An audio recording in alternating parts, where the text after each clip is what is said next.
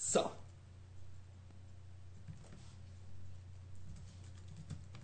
Ich finde das Tippen des, des Laptops, das ist angenehm im Hintergrund. Das klingt so, Ist- wir voll busy. Wir sind beim 11. Podcast, fliptetruck.com. Ähm, bei mir ist das gesamte Team, nämlich Patrick Kramer, Hallo. Michael Leitner Hallo. und ich bin Wolfgang Steiger. Ich bin hier nur der Presenter und dann beginnen wir mit unseren Filmdiskussionen. Unser Programm ist zwar, ja, sagen wir mal, dicht, aber es wird schon irgendwie gehen. Wir werden schon irgendwie über eineinhalb Stunden kommen, darunter wird es mich wundern. Äh, es kommt vor Can a Song Save Your Life, Maps to the Stars, Sag nicht wer du bist, Mr. May und das Flüstern der Ewigkeit, Finding Vivian Mayer und dann The Wind Rises, der letzte Film von Hayao Miyazaki. Miyazaki. Ähm, den Nachnamen hätte ich gewusst. Und danach noch ein Social-Segment, wo jeder von uns auch einen Miyazaki-Film gesehen hat. Dann legen wir los.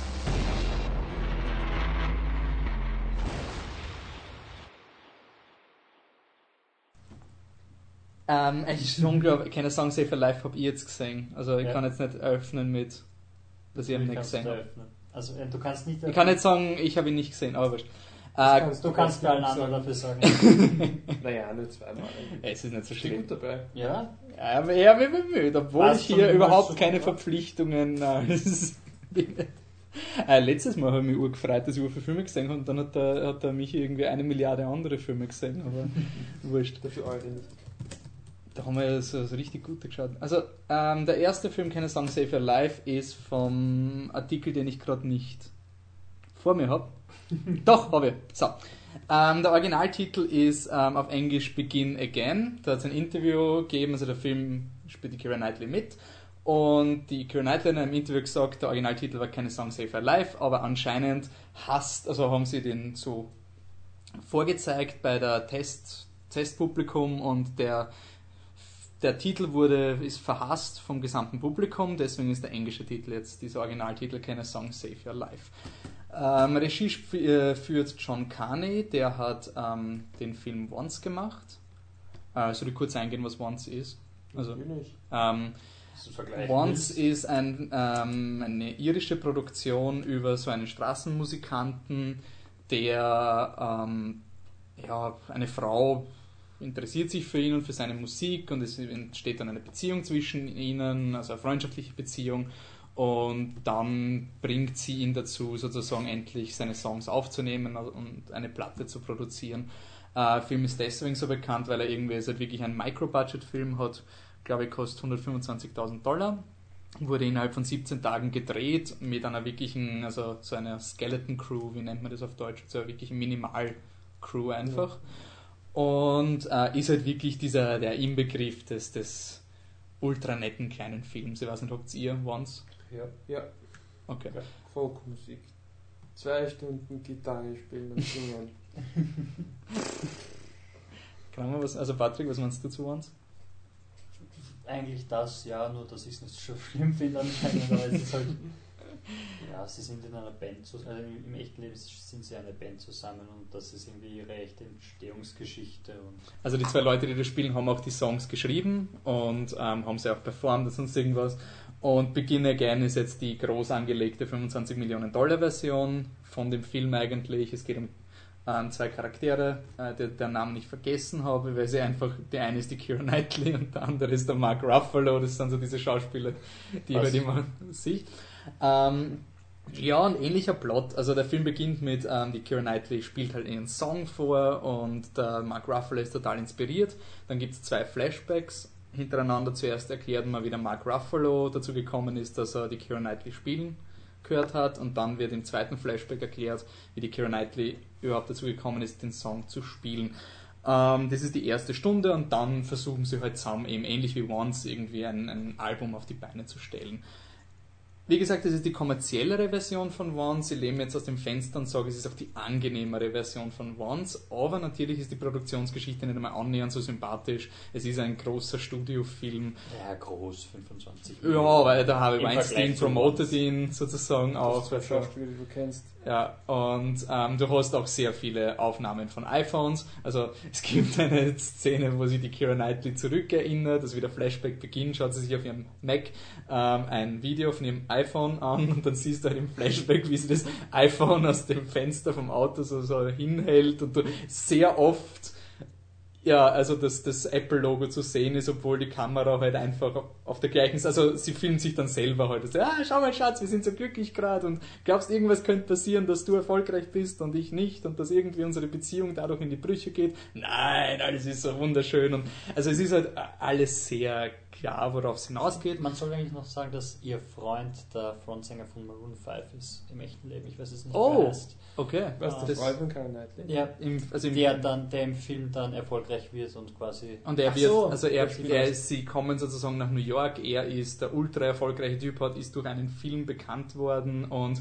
der Film visualisiert es sehr lustig, indem sein Bart immer größer wird. Also zuerst hat er keinen Bart und dann kommt er zurück von seiner ersten Tour aus LA, glaube ich, war das, und dann hat er so einen, so einen Mustache, einen ziemlich großen, und dann wieder ganz viel erfolgreicher, also hat er so einen richtigen Bart und ja, also der Film ist da relativ unsubtil in seiner Porträtierung und die Keira Knightley ist halt dieser Charakter, der, dem es halt nur um Kunst geht und er ist der Sellout. Ähm, der Mark Ruffalo ist dieser ähm, gescheiterte, also nicht gescheiterte Labelproduzent, aber ein Labelproduzent, der schon seit Jahren nichts mehr gemacht hat und der auch ein irgendwie ziemliches scheiß Leben hat und dann eben deswegen keine Song Save Your Life, er hört jeden Ah, ja. Song und das könnte das Comeback sein. Es könnte sein, dass zwischen den Charakteren irgendwie auch ein bisschen mehr geht als nur Freundschaft. Wir wissen es nicht. Du meinst, obwohl die Karen Knightley einen Freund hat, Nein, den, den hat sie Wo es ja vielleicht Der- in die Brüche geht der und sie komischerweise nicht am Plakat ist, im Gegensatz zu Mark Genau, also es ist, aber sagen wir so, der Film ist unterhaltsam genug, dass man über das hinein wegschaut. Es ist wirklich ein ganz angenehmer Film. Er ist wirklich nicht besonders, insofern, also jetzt wenn man nur vom Kreativen argumentiert, natürlich Once ist der bessere Film. Once ist dieser, wow, cool, wahnsinnig habt ihr das gemacht. Wenn du mich vor die Wahl stehst, willst du Once nochmal schauen oder Begin Again nochmal schauen, würde ich, oder keine Song Safer Life, würde ich keine Song Safer Life nochmal schauen. Ähm. er ist halt wirklich ein angenehmer Berieselungsfilm, aber vom Kreativen her natürlich nicht mal annähernd so Und interessant. ähm, wie, ist, wie, ist die, Entschuldigung, wie ist die Position der Musik? Ist die genauso dominant wie in Once, wo du wirklich Ähm, sehr, sehr, sehr viel Musik er hast? hat, also Once ist ja wirklich im Grunde fast, könnte man sagen, es ist eine Doku über wie eine Band etwas aufnimmt. Ja, also so hast, wie, und sie spielen ja wirklich alle paar Minuten. ja nein, es ist nicht so Also, extrem wie Once. Bei kann Once ist ja wirklich, in Once geht wo rein, es keine gespielt. Handlung, Once wurde ja auch Musik. damals Ja. als modernes Musical promoted. Es ist, ja genau, es hat dann Gibt es bei nachher keiner Song Safer Life auch oder ist es. mehr Handlung, oder? mehr Handlung. Ähm, es gibt einige Musikpassagen, aber es ist mehr Musikvideo. Also es ist nicht so dieses, bei Once merkst du, jetzt geht's um Musik und Mhm. wehe, du lenkst dich ab. Da geht's jetzt um die Musik und da siehst du jetzt die Klaviertasten und da siehst du die Gitarrenseiten und bei dem Film ist er so And we are happy und intercutted mit New York Footage Okay. und also es ist mehr diese Montagen, Film, Erzählweise. Und die Musik ist auch so minimalistischer Folk, oder? Na, na, na, ganz anders. Also ähm, es ist wirklich extrem bandmäßig. Okay. Also es, aber es ist ein, das ist eine Szene, die mir wirklich gefallen hat, wie der Mark Ruffalo sie singen ähm, sieht. Ähm, singt sie halt so, so sehr zaghaft und er stellt sich, weil er sagt auch, er ist betrunken, er muss betrunken sein, um solche Dinge zu sehen. Ja. Ähm, er stellt sich vor, wie das mit einer Band klingen würde und dann siehst halt, wie die Drumsticks in die Luft schweben und das Schlagzeug bedienen und wie dann Okay. die Das Klavier. das Klavier play. Das ist eine coole Sequenz, weil es halt irgendwie.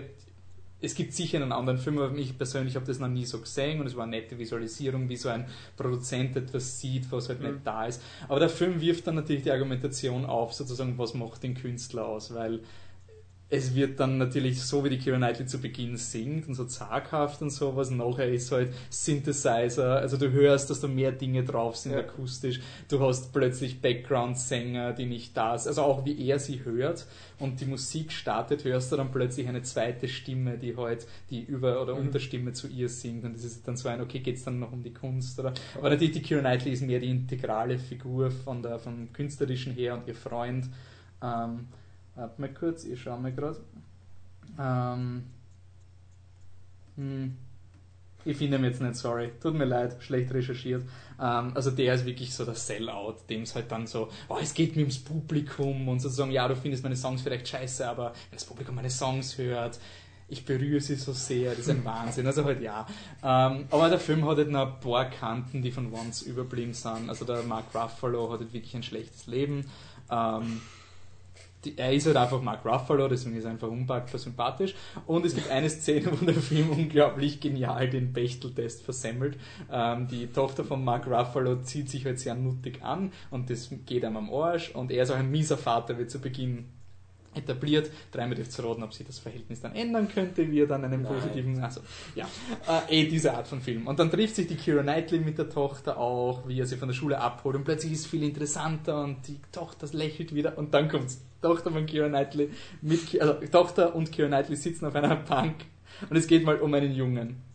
Also Wiederholung von Bechteltest, zwei Charaktere müssen vorkommen, sie müssen einen Namen haben, sie müssen eine Diskussion haben und sie dürfen nicht über Männer oder Shopping reden. Also zwei weibliche Zwei weibliche, genau. Ähm, dann reden sie über den Jungen und bla bla bla und du musst dich rar machen, damit er Aufmerksamkeit schenkt und du darfst dich ja nicht so anziehen. Let's go shopping. Also es ist halt wirklich genau beide Dinge, die du im Bechteltest nicht machen darfst in einer Szene. Aber es ist dann nicht so schlimm, man kennt halt vorwerfen, die Kira Knightley ist halt ultra motiviert, weil sie von dem Typ, also ihr ganzer Charakter ist halt um den Mann aufgebaut, weil er sie halt sitzen lässt. Andererseits in diesen Künstlerduos, das ist halt wirklich so die 0815 Geschichte. Also es ist auch bei Mark Ruffalo so, dass, also da geht's halt alles nur, wer pudert mit wem und warum bin ich jetzt angefressen auf den und Okay. wieso lebe ich nicht mit meiner Frau Der zusammen. Typ heißt übrigens Adam Levine im echten Leben. Ah, okay. Cool, danke. Der. Leadsänger von Maroon 5.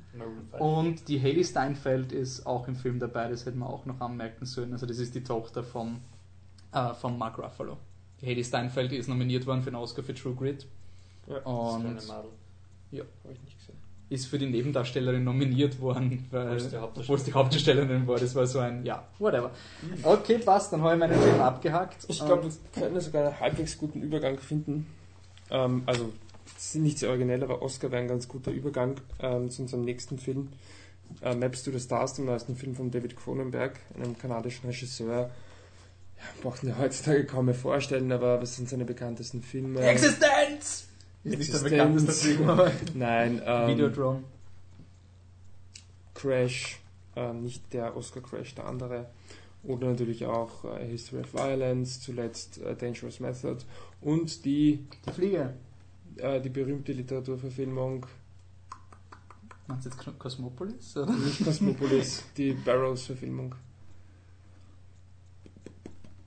Also ihr leset einfach Rotten Tomatoes Nein, vor. ganz Naked Lunch. Film. Naked Lunch, genau. Natürlich Ja, Naked passt. Lunch. Ne? Kenn So. mich aus. Ähm, Also, äh, ein Shoutout an den David. Wir haben jetzt sicher einen der wichtigsten Cronenberg-Filme vergessen. Bitte sag's uns welchen. Achso, so Der ein, David ist der ärgste Cronenberg-Fan. Das ist sicher so ein, was, ihr habt den und den Film vergessen. Dann wird er sicher sauer sein, dass das nicht unser Hauptfilm ist und wir kein Social-Segment zu David Cronenberg und machen. dass sie nicht alle gesehen haben. Ja, Entschuldigung, ich will auch mal auf Urlaub gehen. In der Redaktion. Okay.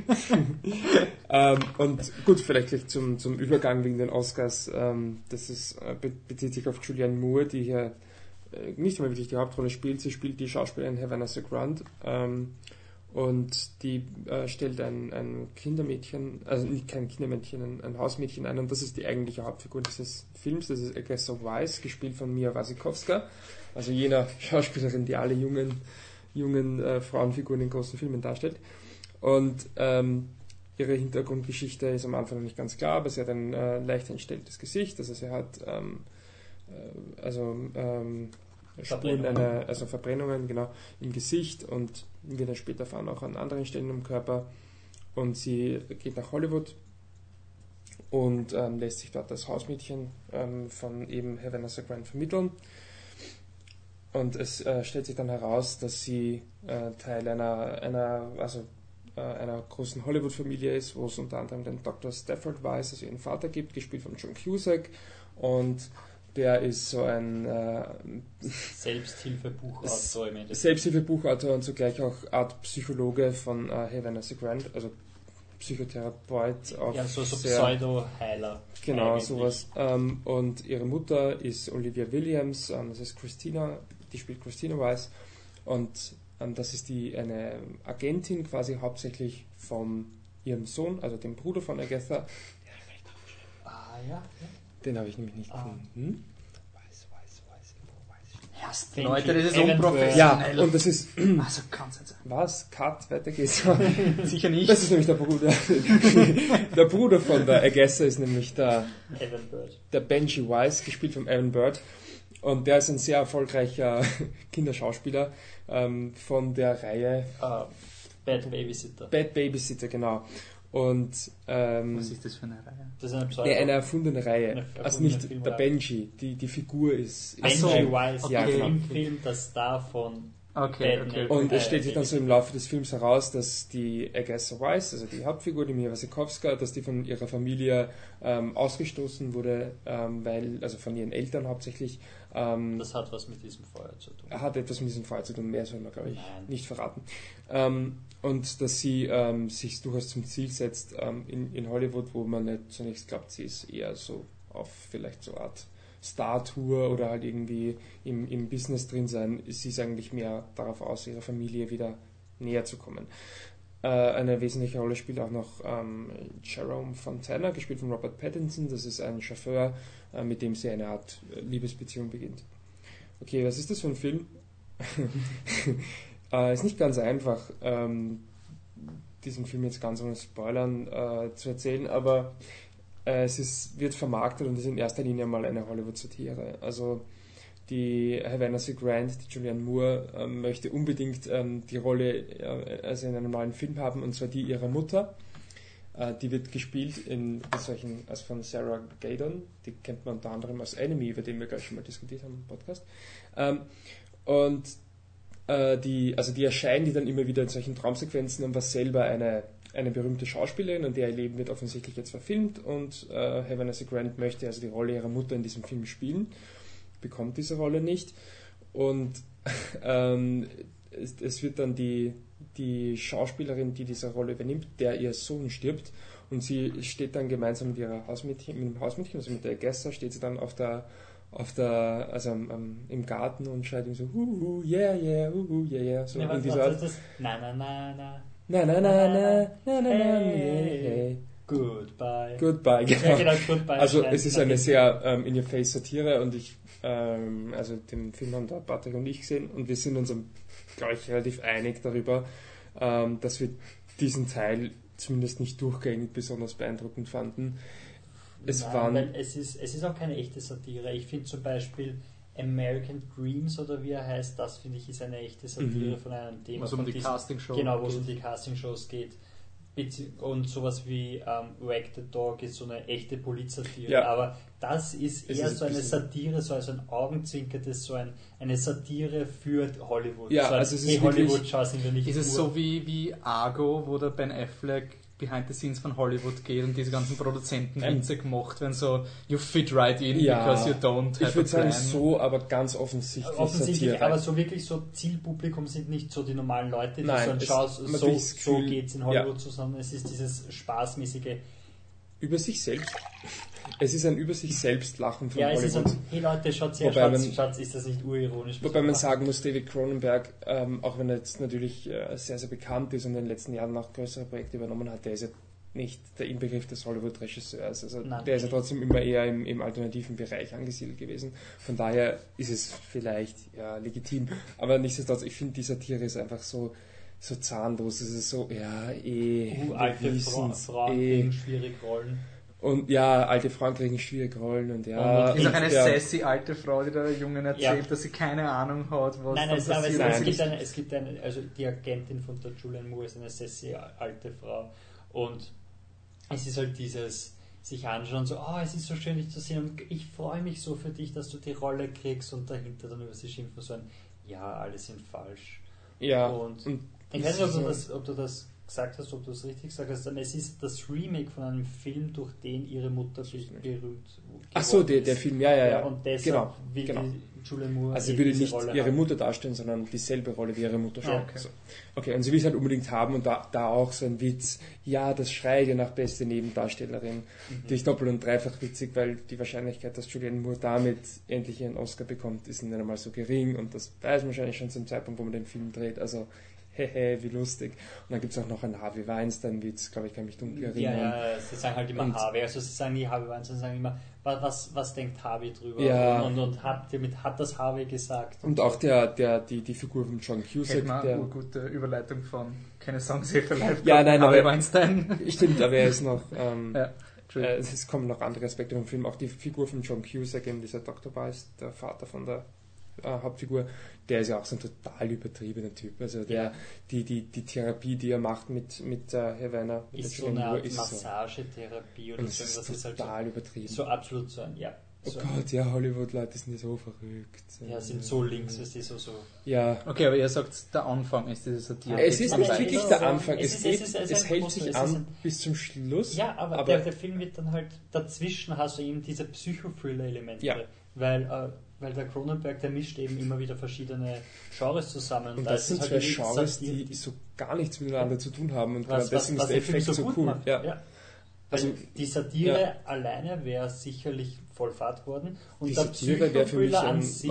Ja, und der Psychothriller an sich wäre sicher gut gewesen, aber auch nicht so gut wie der Film ist. Ja, es ist wirklich diese Kombination, also die, ähm, wir haben schon gesagt, der Gesser hat eben eine düstere Hintergrundgeschichte und wie gesagt am Anfang, ja klar fällt es dir auf, okay, sie hat da irgendwas im und sie hat Gesicht, aber an, sie hat immer Handschuhe an, aber du denkst noch, hm, okay, ja, und dann ähm, äh, schläft sie halt einmal mit Robert Pattinson, also mit Jerome und da meint sie halt schon, wo sie ihn überall nicht anfassen darf und was er sich nicht anschauen darf und du denkst, halt, okay, es war vielleicht doch etwas Schlimmeres. Und die Geschichte, die sie ähm, der Havana erzählt, als, als Erklärung dafür, ähm, also muss man dazu sagen, die Mutter von der Havana, von der Julianne Moore, ist in einem Feuer gestorben und deswegen ist das natürlich für sie auch emotional, wie ist das dazu gekommen und sie erzählt ja halt so eine ja, nicht sehr glaubwürdige Geschichte, dass sie halt, ähm, war, wo hat es gebrannt? Ich glaube in der Schule oder was meinen sie jetzt In der Schule hat es gebrannt. und sie war so blöd, dass sie sich in irgendeinem Kammer versteckt hat. Ja. Und ja, also merkt man schon, hm, ob das die Wahrheit Vor, ist. vor allem, es ist nicht dies- dieselbe Geschichte, die sie schon davor beim anderen erzählt. Genau. Sie erzählt einmal im Pattinson, was passiert ist. Ja, und. Aussage. Und ähm, Aber ist es dann so ein ähm, Dark Knight Joker-mäßiges, wir wissen, den ganzen, wir Nein, wissen nein, gar wir nicht, wissen was dann, wir passiert, aber wissen wird aufgeklärt. es aufgeklärt, wird aufgeklärt. Es ist eher Ähm, schon charakterbeschreibender. Das ist wirklich ein Film, den man spoilern muss. Aber wir machen es nicht. Ähm, ich weiß dann mal Stimmt, ja. gar nicht mehr viel, was man noch sagen soll. Nein, Es, es, es wird wirklich abgrundtief. Also es wird extrem schwarz Stimmt, ja. Also und es du geht dann. rechnest wirklich nicht damit. Also es gibt eine, eine äh, Szene, finde ich, die, die, die, die mir dann na- nachträglich gesehen so, so interessant wird, wo der, der Benji, also der Bruder von ihr, der ist eben voll der, der Filmstar, also einer Ja, von einem Film und die, seine Mutter, also als Agentin, kann die Produzenten voll erpressen, weil ähm, sie brauchen Ja, ihn voll, sonst stirbt die Franchise und das ich auch, hahaha, aber egal. Und ähm, Stimmt, und zudem er ist jetzt 13 oder sowas. Ja, und, genau. Und hat halt schon, hat halt schon die, den Drogenentzug hinter sich, ja, weil genau, natürlich der jetzt ist Erfolg der ultra arrogante Okay. Ja. Sack und was weiß Und ich. Genau, da gibt es diese Szene, wo einfach zu einem Mädchen bei, bei Make-A-Wish Foundation hingeht und halt so sagt, das, Sie oh, bekommt einen, einen ein, Teil er, im, ja, im genau, Film. er, macht, er macht einen Film über sie und er wird ihre Rolle spielen, weil sie so ein großer Fan von ihm ist und dann geht er raus und ist so ein pff, ist mir doch wurscht, Ja. also lol. So, ja, und er ist halt so ultra cool. Aber jedenfalls gibt es eine äh, Szene, mit die, wo er mit ähm, Freunden von ihm, die natürlich auch alle solche ja, reichen Snob-Kinder sind, also ja. das heißt Snob, so verwöhnte Kiddies halt, ähm, Kinderstars. Und der äh, fährt halt mit ihnen eine Party und dann ist halt eine Waffe im Spiel und du weißt eh schon, okay, wird halt, das wird halt irgendwie blöd enden. Ja. Und ähm, dann richtet er halt die Waffe kurz, frist kurzzeitig auf ähm, einen Jungen und ähm, es heißt, die Waffe ist nicht geladen. Er drückt halt so, pum, pum, natürlich passiert nichts. Und äh, dann kommt dann ein Hund herein und dann weiß man eh schon, wie die Szene Ja. ausgeht. Und ich habe mir halt gedacht, so im, im, wenn ich den Film, also beim Film zuerst, so, weil das wäre schon richtig, ich meine, org, aber es wäre schon wow, wenn jetzt wirklich halt ähm, seinem Freund Ja, erschießt, ja. seinen Kumpel. Und naja, klar, erschießt er nur unter Anführungszeichen. Sorry, Tierliebhaber, aber nur den Aber Hund. ist es nicht für Filmmaßstäbe weitaus schlimmer, einen Hund zu Nee, erschießen? also in der Szene nicht. Weil in der Szene- Er, haltet sich immer selber an den Kopf Ja, und dann genau. auf ihn und dann kommt der Hund und es ist Also dann, in der der Hund wird sterben und dann, wenn er ni- nicht den Hund, sondern trotzdem den Typen unabsichtlich erschießen wird, dann wäre Das das halt wirklich so ein, weil du erwartest, Dings. wartest einfach drauf, dass der kleine fluffige Hund dann so er kommt halt wirklich schon so ja, und reingetrampelt dann und, steht du er weißt so schon. da und du weißt schon, der überlebt das. Und ich habe mal so gedacht, ja okay, es ist, es war eine ganz, ganz witzige Szene, aber es ist halt so offensichtlich. Na klar, ich meine, kann er nicht den Jungen erschießen, nicht Es wäre lustiger, erschießen. wenn ein Junge erschießen würde. Es, so, dass es das muss natürlich der Hund sein, ja, und es ist halt so handsam. Und dann am Schluss ist es einfach viel Ärger, als wenn er einfach das Kind erschossen hätte. Also, ähm, es, es wird dann einfach viel ärger als das, was in der Szene dir nicht geboten wird, unter Anführungszeichen. Und es ist dann aber nicht mehr satirisch und das ist das Coole. Er Ja, macht nein, dann halt Also wirklich, ich, ich entnehme, dass das es ist der Film so ein äh, wirklicher Cronenberg-Film sein kann, wo man wirklich wissen muss, worauf man sich einlässt und welche Nein, Art von... Nein, ich würde sagen, nicht, desto weniger du weißt, desto besser. Ja, weil wir Ja, aber so wie du gerade über die Exekution eines Hundes redest, Naja, aber du musst du- ein gewisser Mensch sein, um diese Art von Filmen zu schauen, oder? Also Also Nein. nein, das ist einfach Das ist eine- Szene. es ist- das ist ja noch, das ist noch der Teil des Filmes, wo es eigentlich ausschließlich Satire ist und wo das Ja. halt alles noch so ein Schmäh ist und es ist halt schwarzer Humor und zum schwarzen Humor gehört in dem Fall dazu, dass er einen Hund erschießt. Aber du denkst halt beim Film, okay, es war schwarzer Humor, aber natürlich erschießt er sich nicht selbst und erschießt er nicht seinen Freund. Wie gesagt, Aber, und danach, also es gibt dann diesen, diesen ganz klaren Cut, wo, dann, wo dann das ganze Hollywood-Ding irgendwie aufhört und wo es dann nur noch dunkel wird und, und psychomäßig. der Schluss ist, also ist echt super. Aber Ja, Das also hat dann nichts mehr mit Hollywood zu tun. what? Aber auf eine unglaublich gute Art und Weise. Ja, und also Wolfi, finde für dich, Carrie. Fisher spielt mit. Carrie und sie spielt sich selber. Okay. Und sie ist Super. unglaublich dick. Ja, aber jetzt nicht mehr, sie hat 20 Kilo Ja, abgenommen. das ist Ohne jetzt oberflächlich zu sein, der Mark Hamill hat auch abgenommen. Also Carrie. Fisher ist ist, Prinzessin ist Leia von Star Wars. Äh, ja, und ist die Figur, über die ähm, die Mia die Agatha auf zur Julian Moore kommt Ja. quasi, weil ja, Carrie Fisher hat eben diese Brandopfer, wurscht. ähm, ja, also ähm, es wird ein bisschen down, bis die Kritik kommt, deswegen kurz zum Rating.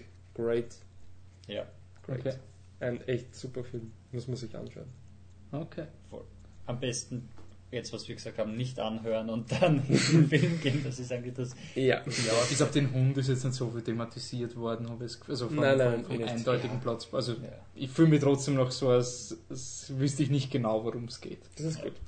Ähm, von einem großen Film zum nächsten? Fragezeichen. Patrick, beantworte diese Frage. Ah, ja, mein Film Sag nicht, wer du bist oder im Originaltitel Tom at the Farm, ist ja wurscht, ist der englische. Es, es ist ist nicht der Originaltitel. Ah, Okay, Wir wollen den Originaltitel hören, Patrick.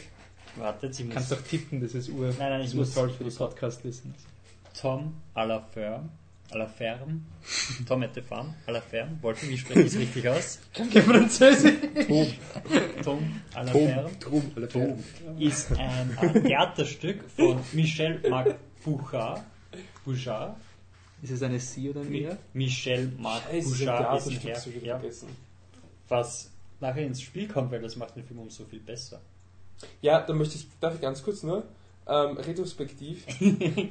ähm, ich habe Diplomati das letzte Mal so gelobt und ja, er ist Wreck, ja, aber er ist wirklich nicht mehr, weil man kann auch aus einem Theaterstück einen echten Film machen. Ja, So, Ende. also Ende Michel Marc Bouchard hat ein Theaterstück geschrieben Darf ich was? und Natürlich kannst du Wasser haben, Michi.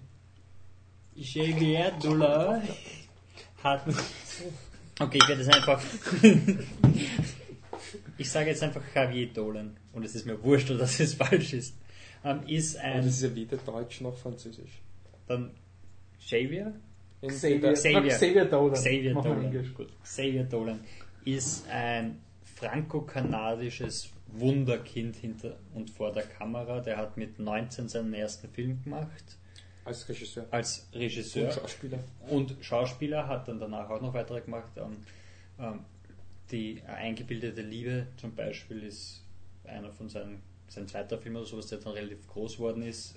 Und er macht wirklich viel im kanadischen Film als Synchronstimme französische Synchronstimme und ist halt einer, also der jüngste, irgendwie einer der jüngsten, der, einer der Wunderkinder. Was man vielleicht, Das, also nicht, ich hoffe, es klingt jetzt nicht falsch, dass man in seinem Zusammenhang, nachdem ich jetzt zwei Filme gesehen habe und du mir von einem erzählt hast, Ja. er wird früher oder später die extreme Homo-Ikone sein.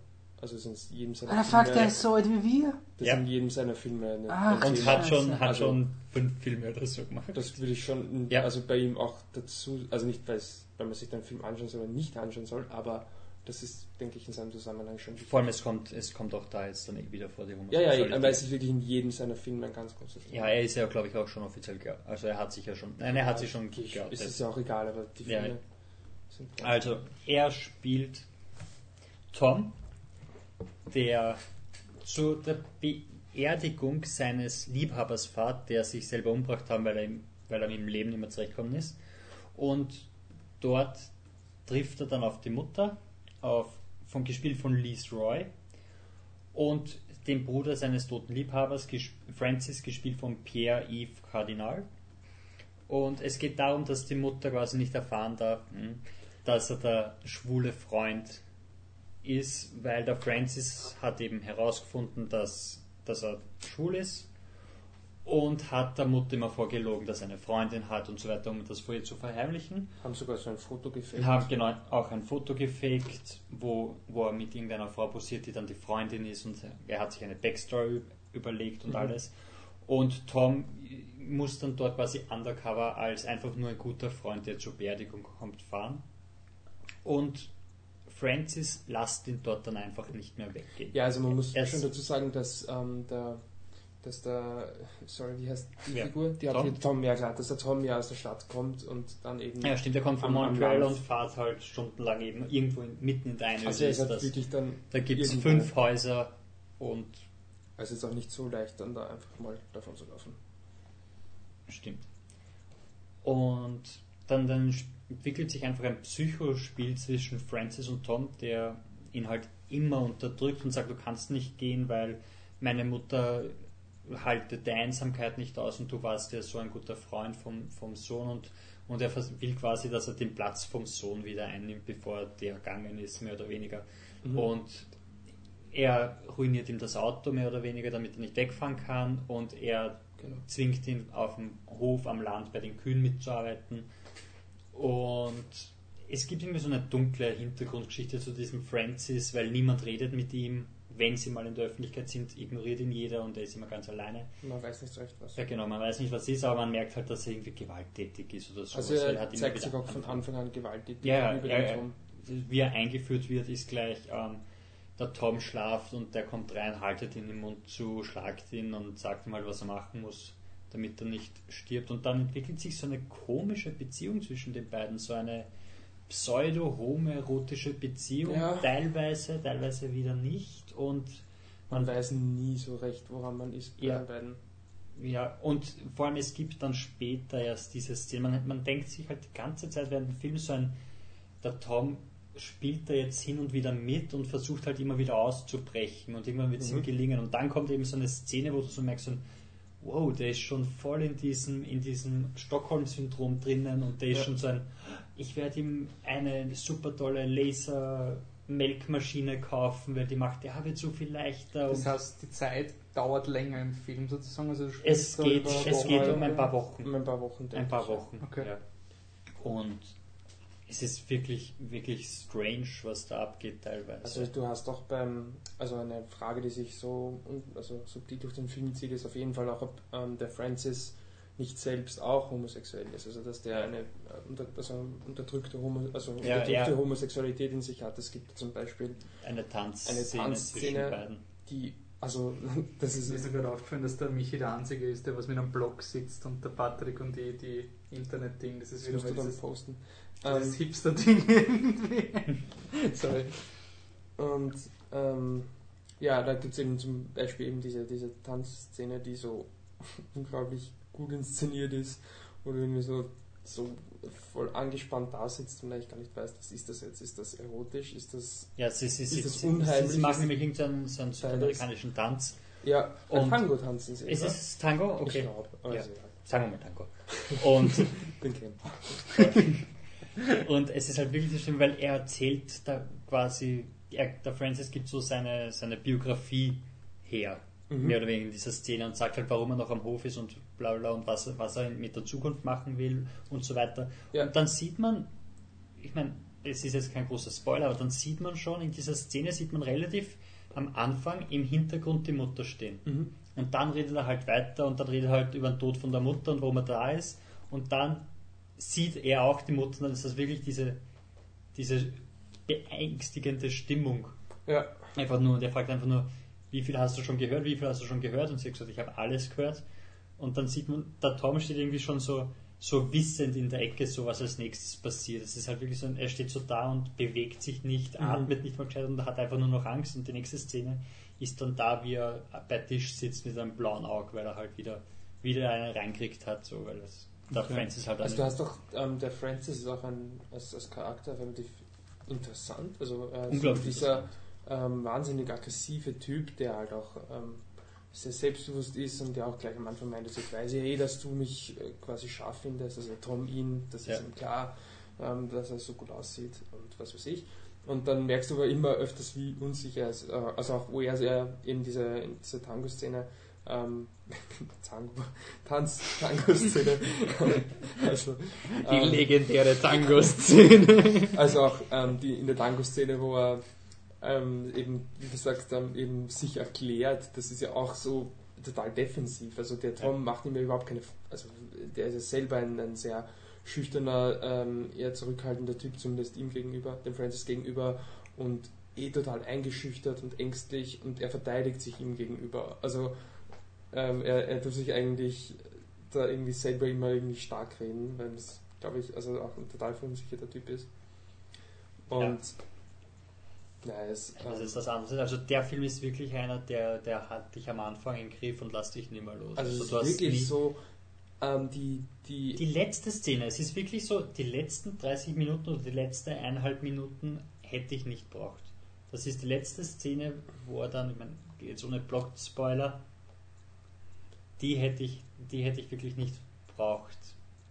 Ich erkläre es dann nachher. Die letzte Szene vom Film. Was ist die letzte Szene vom Film? Kann ich nicht sagen.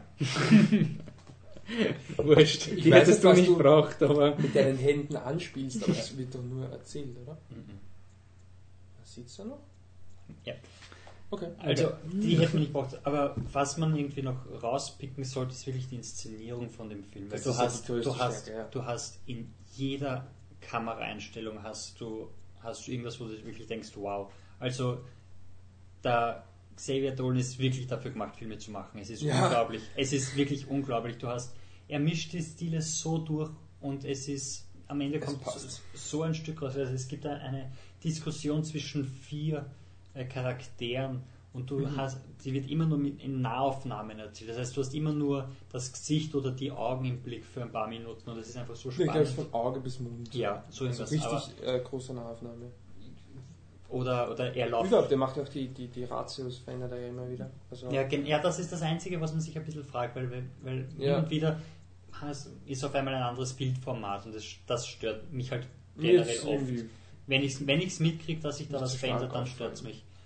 Aber, Aber also, Es gibt auch diesen einen Shot, wo ich mir Das erste Mal gedacht habe, so wow, der hat wirklich ein, ein gutes Gespür für Bilder. Ist einfach, wo er außerhalb von so einer Fliegentür sich einfach so gegen dieses Gitter lehnt und wie das. Mhm.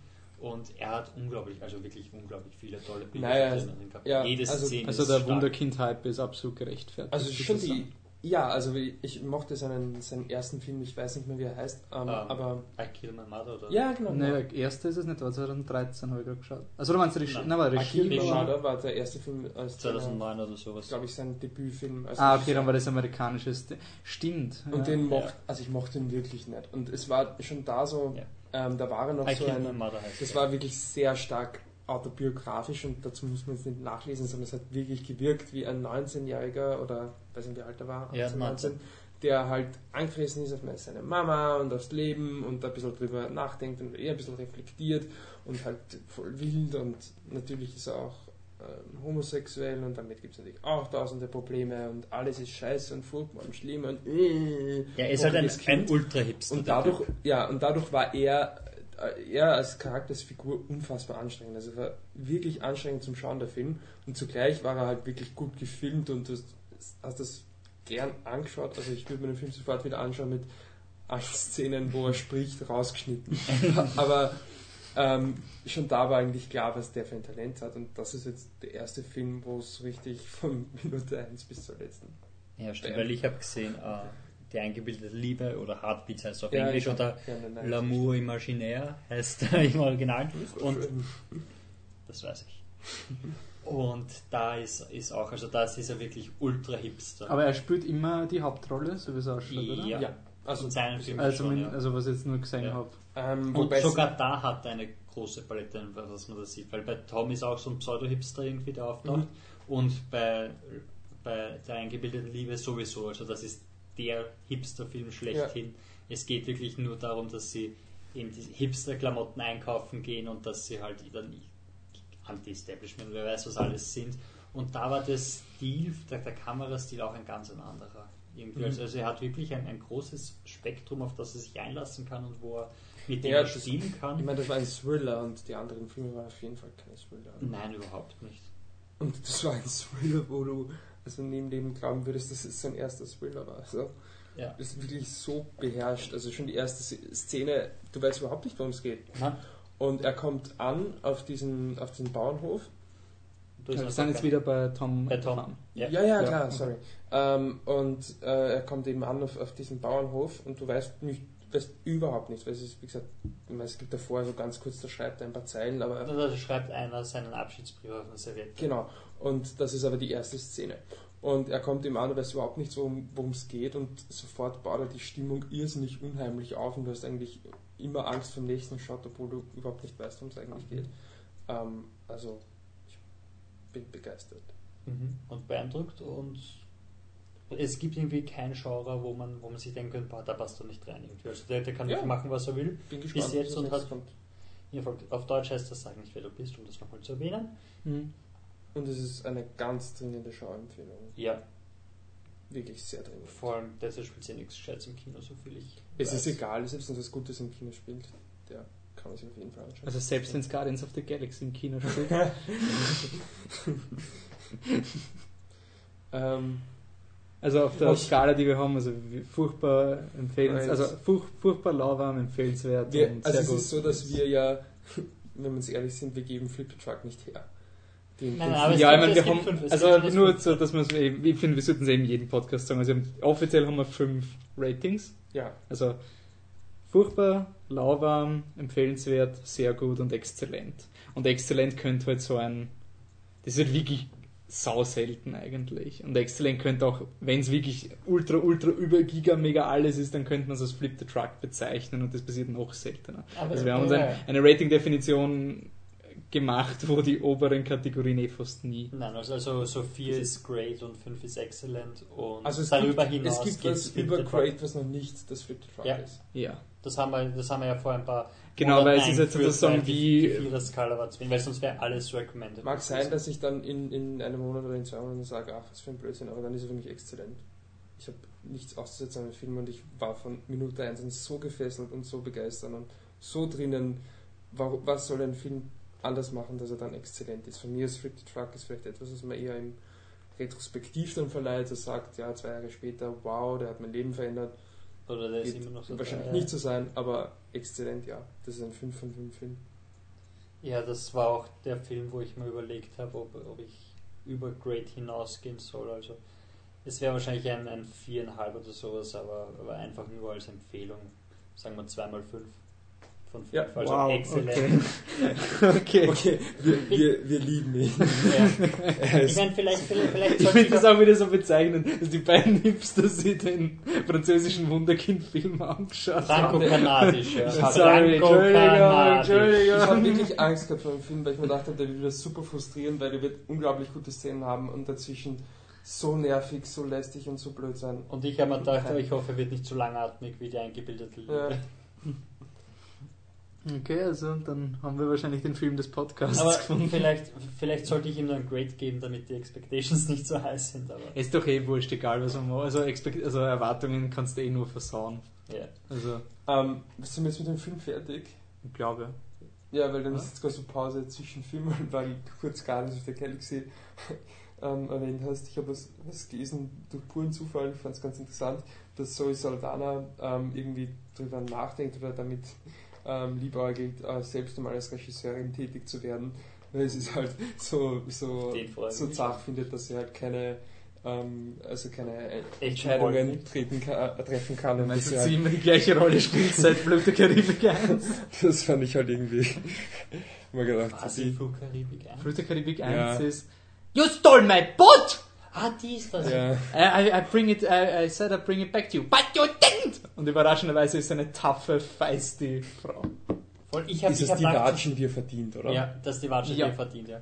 Ich habe gedacht, sie ist die, die mit den schiefen Zähnen, weil im zweiten Teil dann die. Na, die, das ist Bette- die ähm, Harris. Ähm, Die Naomi Red- Harris. Naomi Harris, die genau. von äh, Skyfall, ja? die Moneypenny. Die. Spoiler! ja, sicher die Nee, aber ich, ich dachte nur, die Sol- Soldaten, das klang so ein bisschen, als wäre es auf unserer Seite, was Guardians betrifft. So. Ja, voll. Wenn Ja, ich dann wobei, selber ähm, Filme mache. der, der Chris Evans will ja auch Regie führen. Der Chris Pratt, oder? Nein, Der Chris Evans. Also Chris der, Captain der America. Captain Ja, America. aber Chris Evans sagt ja auch offiziell, Er will nicht mehr weitermachen.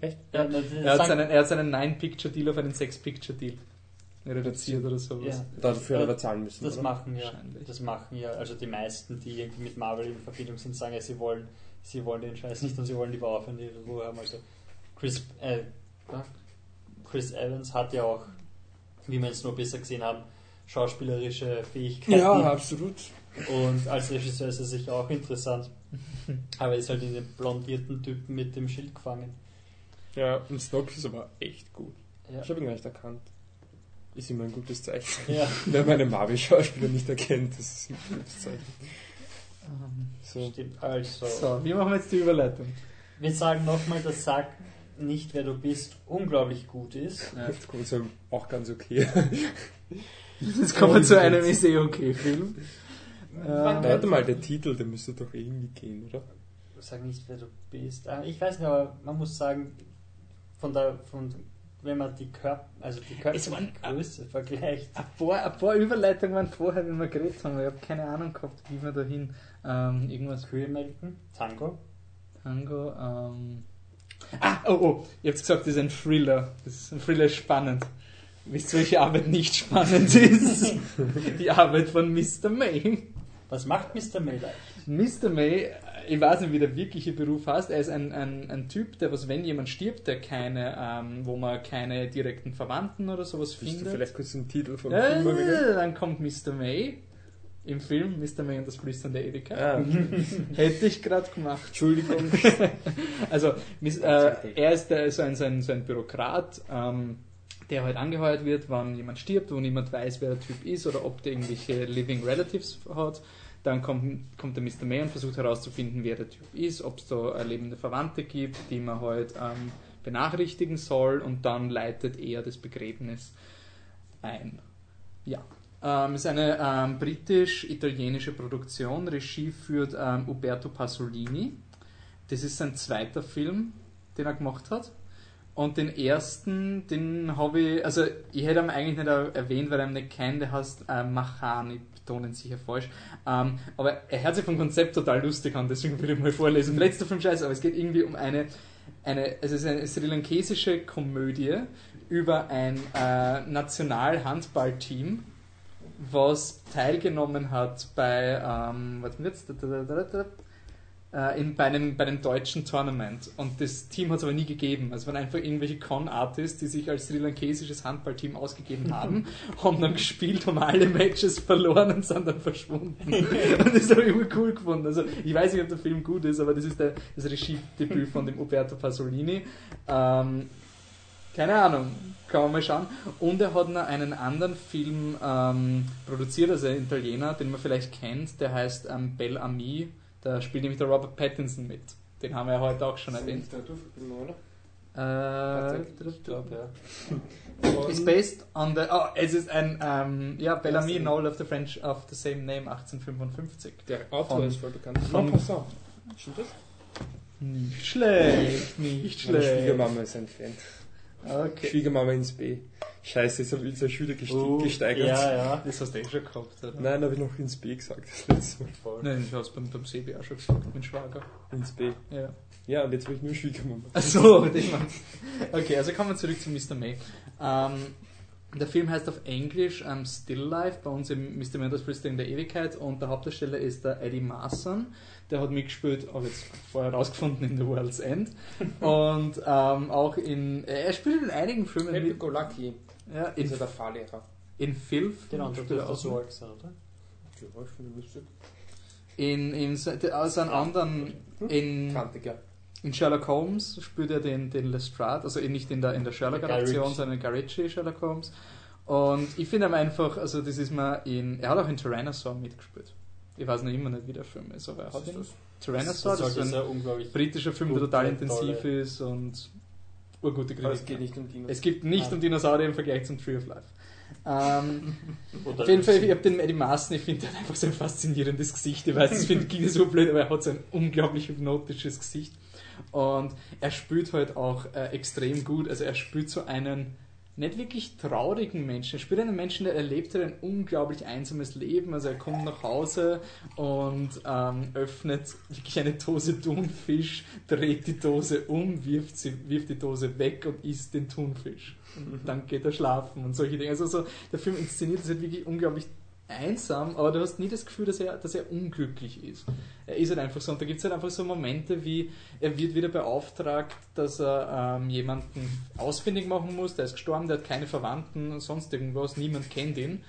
Und der Typ hat gegenüber von ihm gewohnt, also auf der anderen Seite von diesem Wohnkomplex. Und das ist, impliziert natürlich so, der ganze Film geht darum, wie erinnerst du dich an Leute und wer erinnert sich an den Mr. May eigentlich. Und er kriegt dann halt 48 Stunden, um den Job zu beenden. Also nein, er kriegt sozusagen eine Deadline. Er hat ähm, er ist nicht effizient genug, weil er versucht immer, normalerweise billiger ist, du verbrennst die Leute einfach, verstreust ihre Asche und er organisiert aber immer Begräbnisse für die Leute und schreibt ähm, für den Priester das zusammen, was der Priester reden soll und geht dann immer mit und ist meistens der Einzige beim Begräbnis und das ist halt nicht kosteneffizient, deswegen wird der Mr. May, wird die Abteilung zusammengelegt und er hat noch einen Fall, den kann er beenden und dann soll er sich schleichen sozusagen.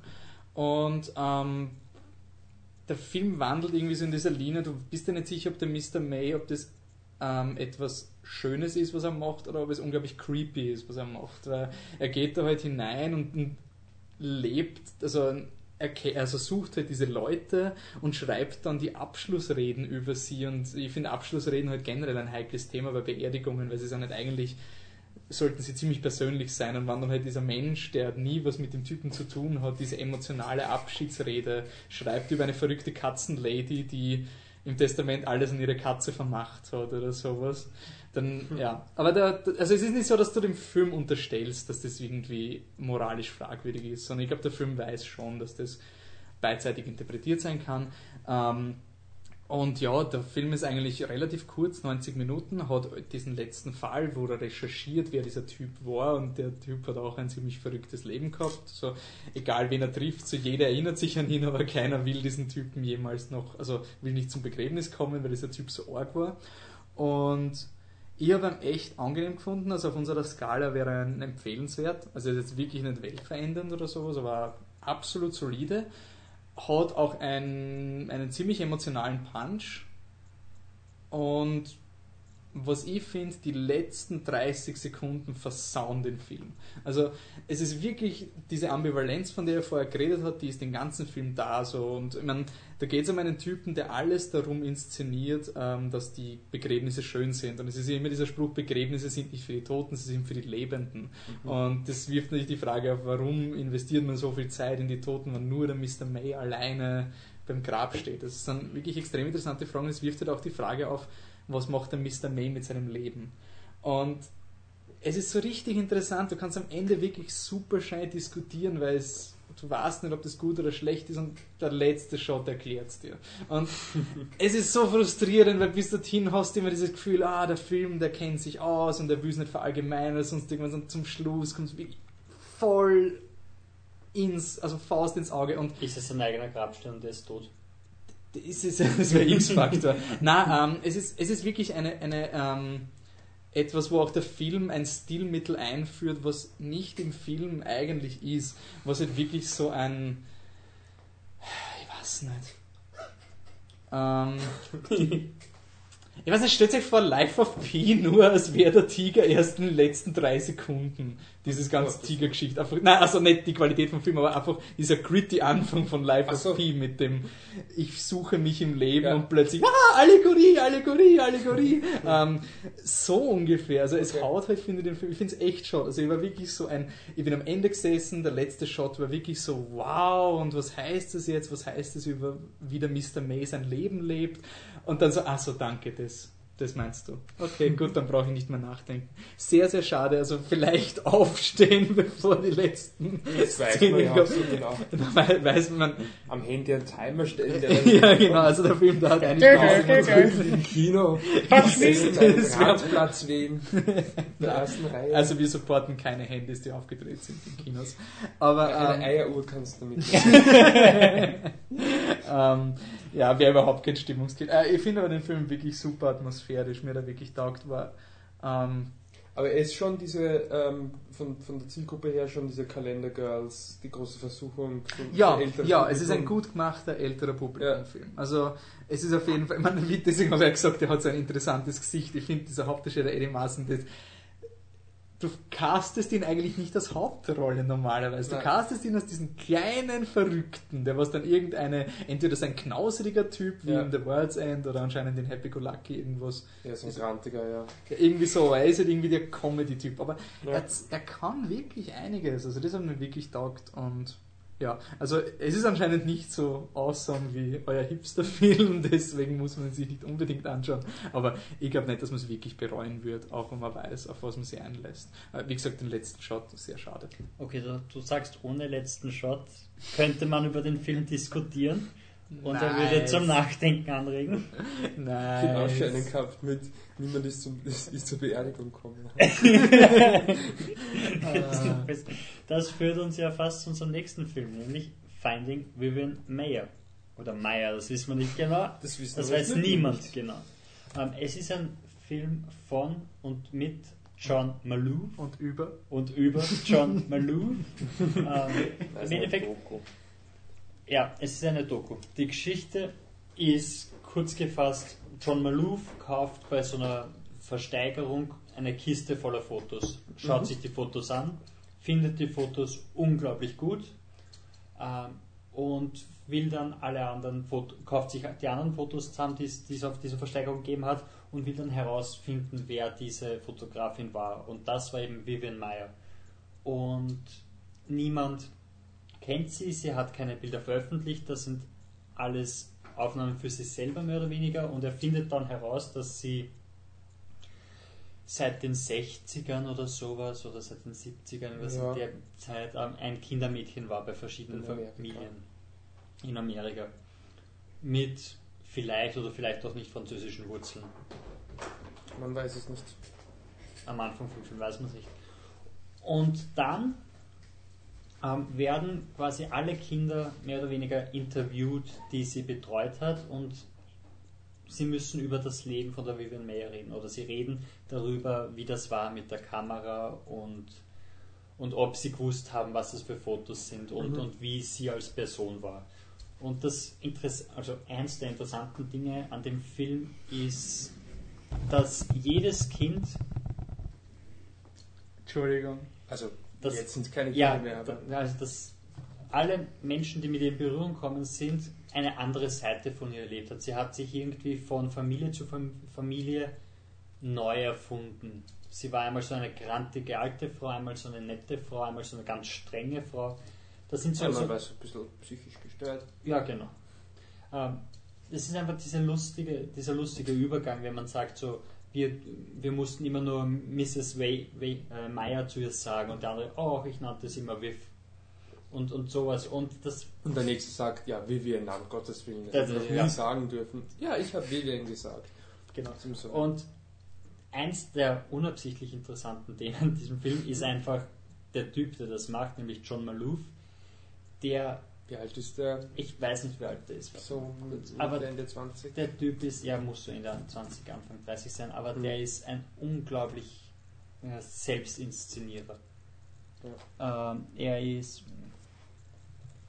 Keine Ahnung.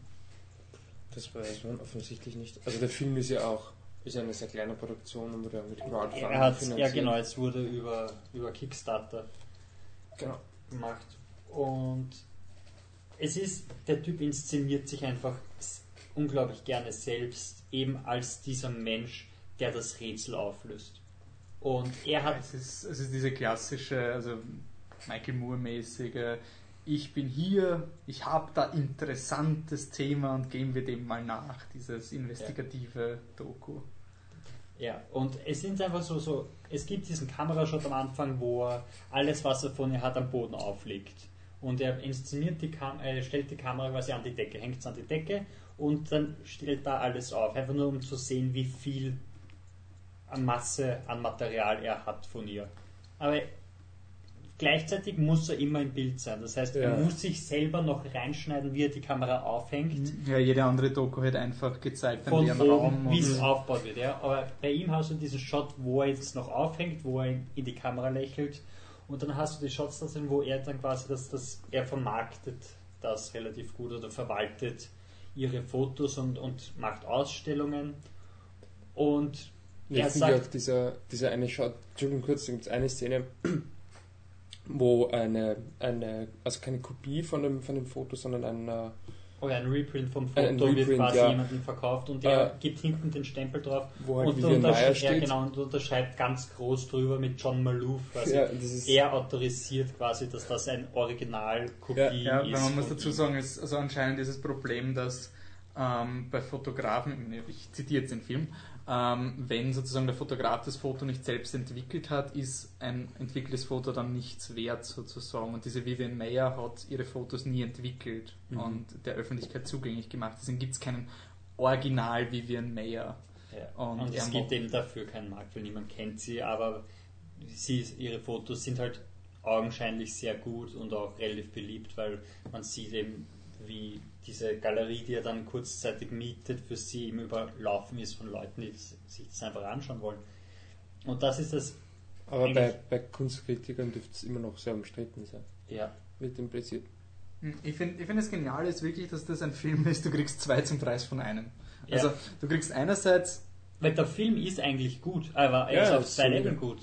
Also er ist einerseits diese Eines Vivian Mayer, ist mal, es ist mal einer dieser, dieser Searching for Sugar Man Effekt. Dieses ähm, Es ist eine so verrückt, Geschichte. einfach Ja. so die, die, die, die Aussagen über die Vivian Mayer sind schon mal unglaublich interessant und so widersprüchlich. Und da ist der Und Schnitt auch auch so ziemlich ein, gut gemacht. es ist dort auch so, dass es fängt halt, ähm, so wie es anfängt, ist es ja schon eine echt komische Geschichte. Ich meine, eine Frau, die ja Tonnen an Fotos gemacht hat und einfach nie entwickelt hat und weiß nicht, wie viele Filmrollen zu Hause herumliegen hat. also ich glaube, ich sehe irgendwann im Film gesehen, so hunderttausende Fotos. Ja, eben. Und es ähm, die das halt nie ja. entwickelt und das ist irgendwie schon eine, eine an sich sehr interessante, unglaubliche Geschichte und damit halt, jetzt halt immer noch ein Stück weiter und immer noch ein Stück Ja. weiter und so, wow, das auch noch. Und du hast einerseits dieses Profil, so was ist das für ein Mensch, der so viele Fotos macht und dann nicht gehört werden will oder gesehen werden will Ja. anscheinend, was dann auch ziemlich brillant gerecht, also brillant ironisch gemeint, vom Macher gerechtfertigt wird. So einmal hat sie einem Typen Fotos zum Entwickeln geschickt und das legitimiert, dass ich jetzt Vivian Mayers Fotos Aber- zeige. Und es gibt diesen tollen Satz, wo er sagt so, das Geld, das ich jetzt verdiene, das würde ich ihr ja gerne geben, aber sie ist ja schon tot. Darin kann man nichts ändern. Und Ja. dann kommt halt diese Metaebene zum Film hinzu, Das- die, die, die das nicht beabsichtigt ist. Das halt ein, ein Porträt von diesem Maloof Ja, John Ist- Maloof. Ja. ähm, ist, dass der sich so selbstlos inszeniert und ich meine, warum will er, wie- er, er sagt, er will Vivian Mayer in die Geschichtsbücher Ja. bringen. Okay, wirklich, warum? Also, wieso? Es ist äh, Es ist völlig so- selbstlos. Also, die, die Kira Knightley aus Beginn Again hätte Probleme damit, würde ich nur sagen. Ähm, und das finde ich allein. Also, ich finde, ähm, Der Typ ist furchtbar. ja, Der Typ ist furchtbar, aber den Film gemacht ist zumindest unglaublich interessant, weil diese Figur dieser Vivian Meyer, man, man, wir wissen ja nicht einmal, ob es echt ist oder nicht, also die Figur, die gezeichnet wird, wie was wann. Ähm, aber das Bild, das gezeichnet wird von ihr, ist, ist halt doch sehr Und interessant, so wirklich Und das ist auch ein Film, der, der Film hat eigentlich einen großen Schmäh und den macht er immer wieder und das funktioniert, aber eben das, was wir gemeint haben, du hast halt eine, äh, irgend, es geht um irgendetwas, irgendwie zum Beispiel, wie sie genannt wurde, und dann Ja. vier verschiedene Perspektiven, die nichts miteinander zu tun haben, die sich widersprechen. Und, Aber ähm, er schafft trotzdem, dass es dann nicht so, diesen so, Witz macht Huldigung wird von ihr. na, also gegen äh, Ende- Einfach macht zum Schluss, macht Gegen es dann, weil Ende- gegen Ende wird es äh. unglaublich dunkel. Also gegen Ende wird es extrem düster. Stimmt, finde ich. stimmt, Und aber dann, gibt es dann aber noch. das wieder. Aber das hat den Film, das fällt für mich unter unabsichtlich interessant, weil zum Schlu- also du hast zu Beginn einen ähm, Fotografen, der was sie wirklich also als Künstler sieht und halt das Werk beschreibt, so wie du es in einem Museumskatalog beschreiben würdest. Der halt wirklich Und Materie der wird zum Schluss nochmal reingeschnitten und für mich war das dann aber unglaublich sarkastisch, weil wir, wir haben gerade gehört, wie sie die Leute behandelt hat, wie sie Kinder gezwungen hat, dass sie was essen, wenn sie nicht gehorcht haben und solche Dinge. Und dann cuttest du zu diesem Kunstkritiker, der die Vivian Mayer halt glorifiziert und als hätte sie Krebs geheilt irgendwie. Das war für mich ich glaube, er hat es gemacht, damit es dann gut wegkommt. im Ja. Endeffekt. Aber für mich war das einfach so wirklich interessant, dass sowas unglaublich Zynisches ist. Du hast gerade menschliche Es Schicksale war, ja gehört. auch, es war ja auch diese eine Aussage von diesem früheren Kind, das eben erzählt hatte, wie sie geschlagen worden ist und so weiter. Und dann am Schluss ein, na hätte ich, hätte ich gewusst, dass sie gute Fotos macht, dann hätte ich sie mein ganzes Leben lang nicht so gehasst, wie ich es gehasst hätte. sie okay und dann, oh, na, das ist aber schön. Aber ich finde, ja, nein, nein, sag- ich finde, es ist ein Film, du drehst ihn auf, du schaust ihn an und dann hast du den gesamten restlichen Abend ein Diskussionsthema. das ist Es Fall. ist, Aber die Schlussmessage vom Film selbst, die der Film vermittelt, ist schrecklich, also finde ich furchtbar. Das war dieses, ich tue mir Ähm, total schwer, den Film zu bewerten, weil einerseits ist er furchtbar und, und selbstverliebt und alles, aber ich habe ihn wirklich genossen und er trägt Ja. zum Nachdenken auf, aber du musst wissen, unter welchem Blickpunkt du ihn Ja, aber okay, aber jetzt einfach aus der Filmmacherperspektive, ähm, so wie der Film eben gedacht war, ist der Schluss trotzdem, also ich finde schrecklich. Du hast dieses, ähm, die, die, der Schluss halt irgendwie so, ja, das halt ähm, zuerst so geht seit langer Zeit nur darum, wie toll Vivian Mayer als Fotografin ist und dann wird so gesagt, naja, vielleicht gibt es doch ein paar Kritiker, die ja nicht ganz dieser Meinung sind, aber schau doch, die Leute lieben es, Ja, also es ist, gib den ähm, Leuten die Kunst zurück, da, da, und dann ist es plötzlich, ja, es ist eh super, weil den Leuten gefällt und gerechtfertigt wird es aber unter anderem durch ihn. da, ja, Und durch A durch ihn und B durch den Tim Roth, Tim der, Roth, ja. der, Der selber halt Aber der praktisch hat anscheinend einen hat. Kickstarter Ja, gespendet ja, hat. und dann noch zum, zum dritten eben mit dem anderen Fotografen. Also es ist irgendwie so, Er sagt, Kunst braucht keine Rechtfertigung und dann rechtfertigt Ja, es und dann rechtfertigt also- warum Ah, ich finde find wirklich, der Film ist ein 80 Minuten Kickstarter Motivational Video.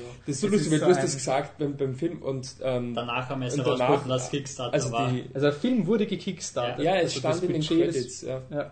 Und Und es Tim hat sich wirklich hat so ange angefühlt wie ein, ich will jetzt eine Vivian Mayer Exhibition, also ich will Druck machen auf das Kunstestablishment, deswegen mache ich einen Film for the people, damit the people sozusagen ja. that those critics einfach mal sagen, was Art ist. Ja. Also, und das ist auch schon wieder Ja, so für mich weil- so unglaublich interessant, weil es halt einfach, ich weiß, er wollte das nicht und das ist einfach Aber er zeigt dann wieder die. Briefe her, wo ihm eben diese Fotogalerien sagen sollen, wir kennen es nicht, wir wollen das nicht in unserer Sammlung haben, wir wollen es nicht für sie quasi einscannen und entwickeln und dann sagt er so, deshalb mache ich diesen Film. Ja. Ja, also es ist wirklich... Es ist ein interessantes Companion Piece zu Exit through the Gift Shop wieder, weil es Ja. ist wieder eine Doku, wo man Aber- sich am Schluss mehrere Ebenen hat, wo so, ich meine, bei Ich Exit sagen, the Gift Shop kommt Gift Shop- Banksy unglaublich gut weg im Vergleich zu dem. Exit for the Gift Shop ist das gleiche, nur checkst du nicht, wie sehr dich Banksy manipuliert im Film. Und Mhm. selbst wenn du es checkst, denkst du, er hat es clever gemacht.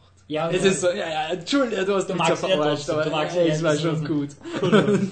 ich finde, also bei, bei der Ratingskala, weil vorher exzellent und so geredet haben, also Exit for the Gift Shop ist einer der wenigen Filme, wo wir wirklich Ja. exzellent, es ist für mich ein Meisterwerk, das finde ich einer der Ja. besten, unpackbar gutesten, gutesten, Gutesten. super, Deu super Deutsch Wolfgang, aber das ist wirklich, also ich finde, das ist halt wirklich der normale Exit for the Gift Shop. Es ist noch immer interessant, ihm fehlt halt dieser Pep, dieses, das, dass du auch check, dass mehr ist als nur ich porträtiere Vivian Mayer und unabsichtlich gibt es eine Metaebene, die ich aber nicht.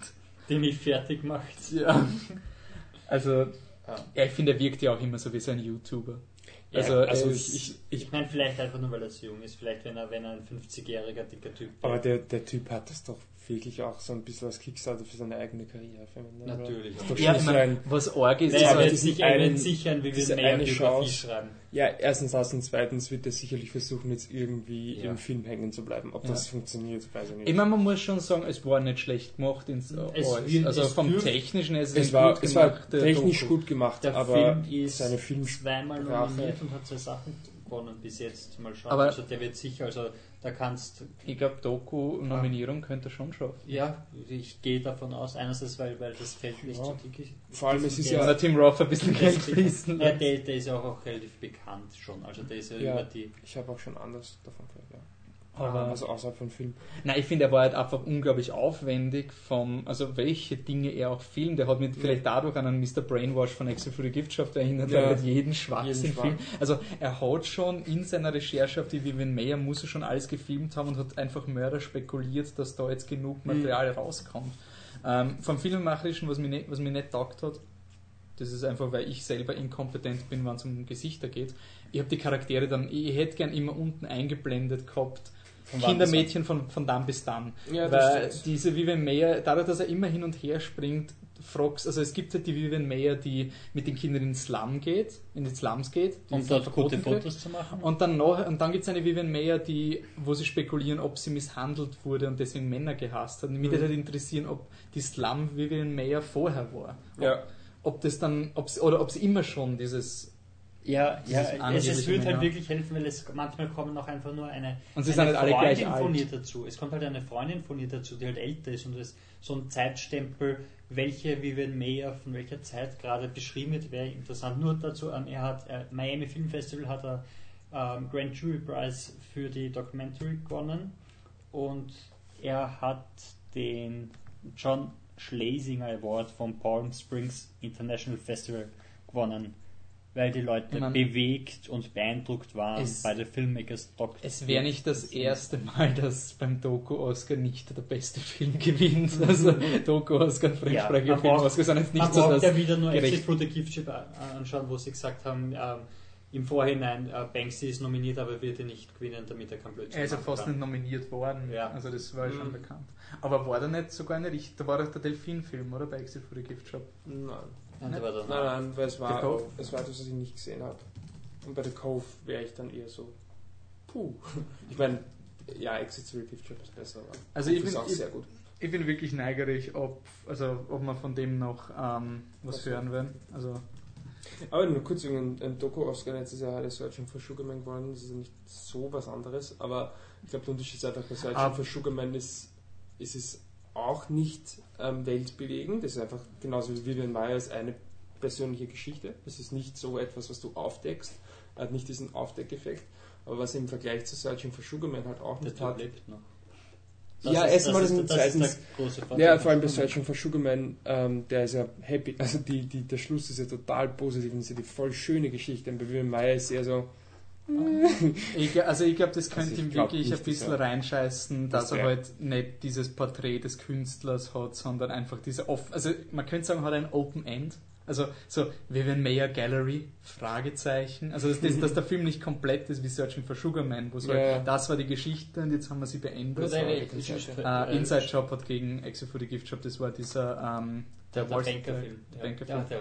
Aber ich glaube, bei, bei Searching for Sugarman war doch auch ein Skandal wegen, ähm, na, wieder Kassen? Na, warte, na, äh, letzt, letztes Jahr war 20 Feet vom Stardom gegen Act of Killing, Ja, wo Act of Killing halt dieser.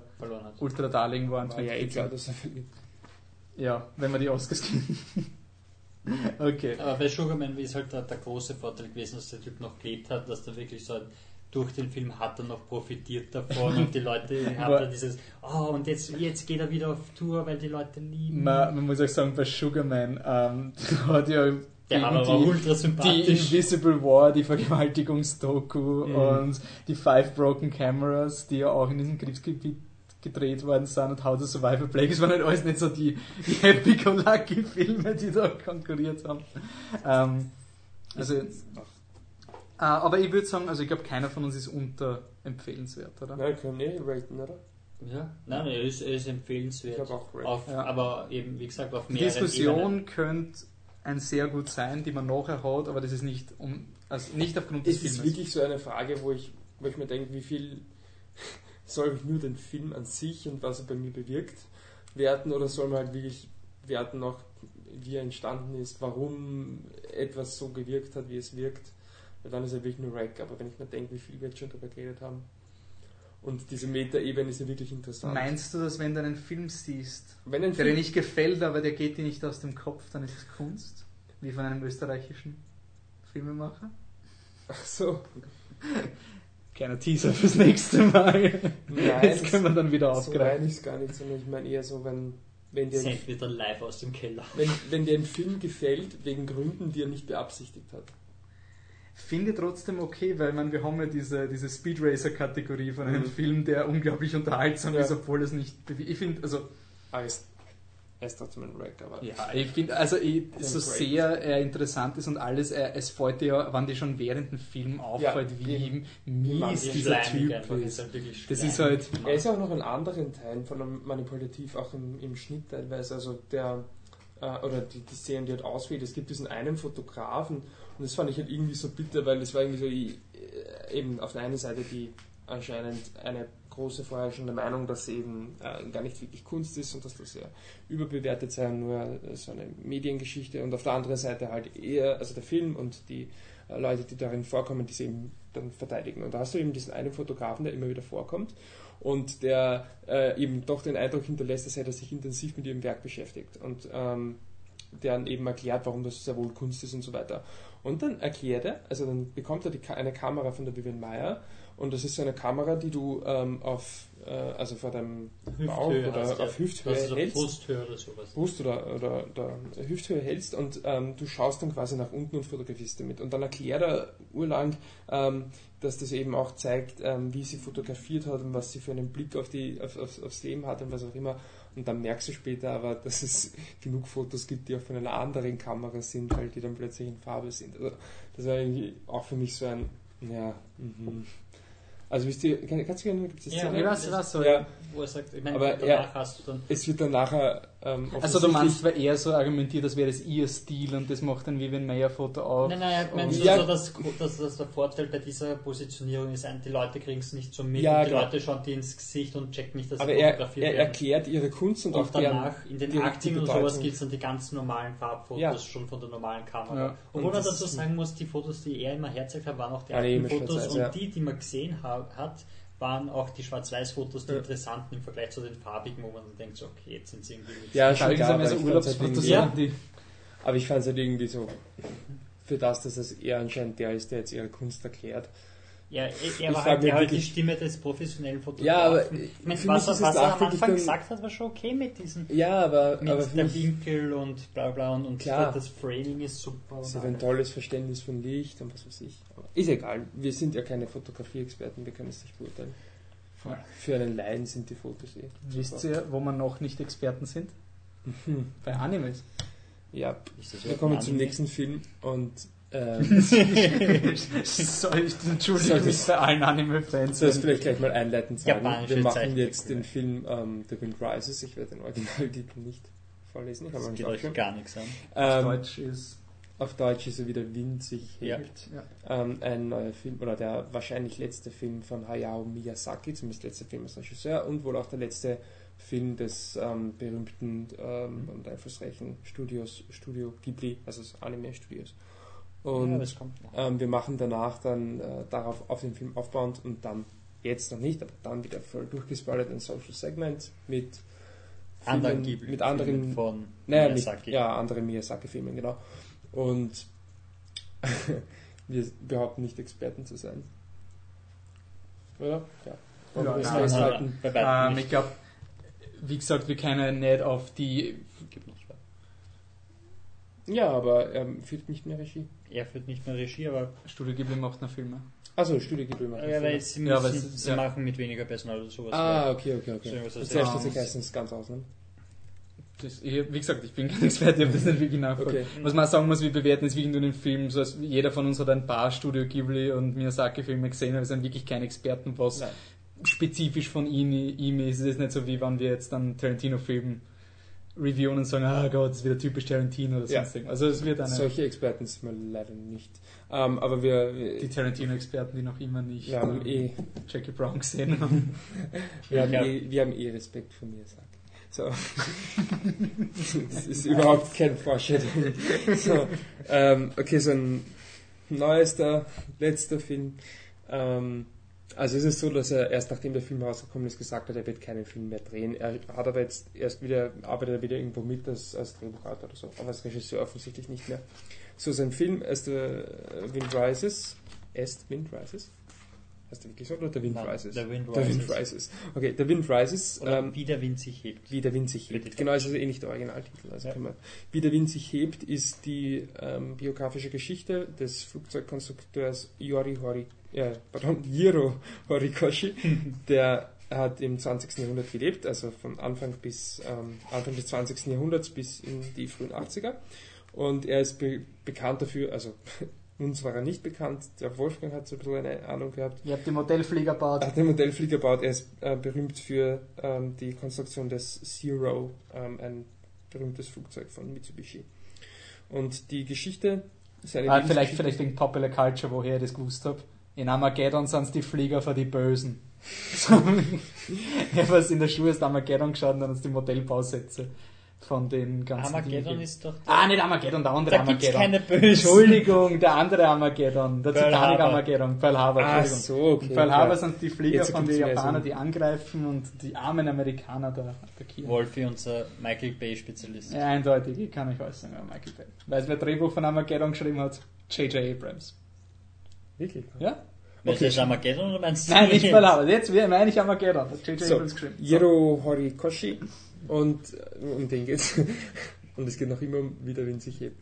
So, Nicht um Armageddon. Nicht um Armageddon. Ja, und er erzählt seine, seine Lebensgeschichte schon biografisch, allerdings Jetzt ist meins. Allerdings, allerdings mit äh, fiktionalen Elementen und da, also hauptsächlich Traumsequenzen, aber auch eine Liebesgeschichte, er findet da völlig dazu. Es beginnt mit äh, der Kindheit von, von Jiro und er träumt schon von Anfang an davon, also ich gleich die erste Szene schon eine Traumsequenz, wo er davon träumt eben, also er, er sieht sich eben als Pilot und äh, in dieser Traumsequenz äh, wird ihm dann im Endeffekt durch den Krieg, sagen wir mal, äh, äh, simpel ausgedrückt, das Fliegen zunichte gemacht. Und dann macht er auf und dann merkt man schon, okay, er, ist, äh, er braucht eine Brille, er ist offensichtlich kurzsichtig und natürlich kann er kein Pilot werden, ähm, wenn er äh, Augenprobleme hat. Wenn er nichts sieht, ist er ein schlechter Pilot. Und ähm, deswegen drückt er seine Liebe äh, zu den Flugzeugen künftig als Konstrukteur aus und er geht dafür aus seinem, seiner kleinen Stadt oder aus dem, vom Land eigentlich und verlässt damit seine Schwester und seine Mutter und geht nach Tokio. Auf dem Weg nach Tokio gibt es eine, also mit Pferde mit dem Zug und da ist äh, eine, eine also da gibt es ein, ein großes Erdbeben, bei dem er dem äh, einem Kindermädchen und ja ähm, hilft, die sich das Bein bricht und das ist das Kindermädchen von Naoko Satomi. Das ist ein Mädchen, das er später wieder treffen wird und mit dem er dann eine Liebesbeziehung führen wird. Sein Liebes, äh, sein Liebes, seine Karriere ist geprägt davon, dass er eigentlich die Flugzeuge sehr, also als etwas Ästhetisches betrachtet. Er liebt Fliegen, es imponiert ihn. Zugleich ist aber, ist er eben äh, bei seiner Arbeit dann als Chefkonstrukteur später von Mitsubishi natürlich ähm, von den, von den Zwängen der, der Branche eben recht eingegrenzt. Also es geht natürlich äh, immer darum, äh, Kriegsflugzeuge herzustellen, womit er sich offensichtlich nicht identifizieren kann. Und er flüchtet sich dann in viele Traumsequenzen, in denen er auf eine andere historische Person trifft, nämlich den Giovanni Battista Caproni, ähm, ein italienischer Flugzeugpionier und der ist, ähm, hat ein bisschen früher als er gelebt. Also er ist, ich sage jetzt einmal die, die Lebensdaten. Horikoshi war 1903 bis 1982 und Battista 1886 bis 1957. Das heißt, sie hätten sich ähm, auch in ihrer Zeit als Flugzeugkonstrukteur durchaus treffen können. Ähm, und in diesen Traumsequenzen äh, ist es eben auch so, dass, er, dass sie da, sie treffen immer aufeinander und haben offensichtlich beide eine ähnliche Vision, die immer eben die Flugzeuge äh, so hoch stilisiert, dass etwas, das überhaupt nichts mit Krieg zu tun hat und eben eigentlich, wo es nur ums Fliegen geht. Und die, die Liebesgeschichte, das ist wirklich jetzt eigentlich so, wie ich es erzähle, aber relativ viel getrennt davon. Ähm, die Liebesgeschichte äh, entwickelt sich dann eben später, als er die Nahoko zufällig wieder trifft. Und es ist dann wirklich so Liebe auf den ersten Blick und ähm, Heiratsantrag vor dem ersten Kuss, glaube ich. Und ähm, es gibt nur ein, ein Problem. Sie hat, äh, was hat sie? Leukämie, oder? Nein. Tuberkulose. Ja, ich glaube Tuberkulose. Tuberkulose, glaube ich, hat sie. Mhm. Ähm, und sie ist also sehr schwer krank und es ist Ja, Tuberkulose. Tuberkulose, okay. Und er, also es ist so, dass sie in ein, ein, also er kann sie deswegen, kann sie eben nicht bei ihm sein und sie wird dann in ein Krankenhaus gebracht und dann vielleicht, ich glaube, es reicht jetzt, eh, oder? Von der Story her. Ähm, Ja. also, Wer, wer wirft sich na, ich, ich mag schon mal, ich habe ja auch die Kritik geschrieben dazu. Also, äh, der Film hat eben, finde ich eigentlich eher ein ganz nettes Thema, ein ganz nettes Motiv. Also, wie gesagt, das wird eigentlich schon der ersten Traumsequenz. Klar, meiner Meinung nach. Also, wie gesagt, er fliegt da und dann kommen plötzlich Flugzeuge auf und da hast du dann auch diese, so weit kenne ich Miyazaki schon aus, recht ähm, charakteristischen Miyazaki-Figuren, die auf den Flugzeugen stehen, also die ähm, in ihrer Gestalt gar nicht klar erkennbar sind, sind nur schwarz und ähm, die Augen leuchten und dann erst wird klar, dass es eben ähm, Piloten der, der Kriegsflugzeuge sind und der wird dann eben ähm, beschossen und dann wacht er eh auf. Und so ist es eigentlich den ganzen Film über, dass er eben in einer Branche arbeitet, die sich dem Krieg unterwirft oder unterwerfen muss und er unterliegt den Zwängen des Militärs, obwohl er sich damit halt, wie gesagt, überhaupt nicht identifizieren kann und ähm, er eigentlich dafür überhaupt nichts übrig hat. Ähm, aber so schön dieses Motiv ist und so schön manche Szenen sind, wie zum Beispiel das Erdbeben, von dem ich erzählt habe, wo er im Zug eben auf diese Nahoko dann trifft. Ähm, dieses Erdbeben ist so inszeniert, dass die, also die, die, die Wellen, die das Erdbeben auslöst, die bekommen so eine äh, monströse Gestalt, also bekommen gleich so einen Mund oder sie schauen aus, als würden sie verschlingen und Wolf hat nicht hingeschaut.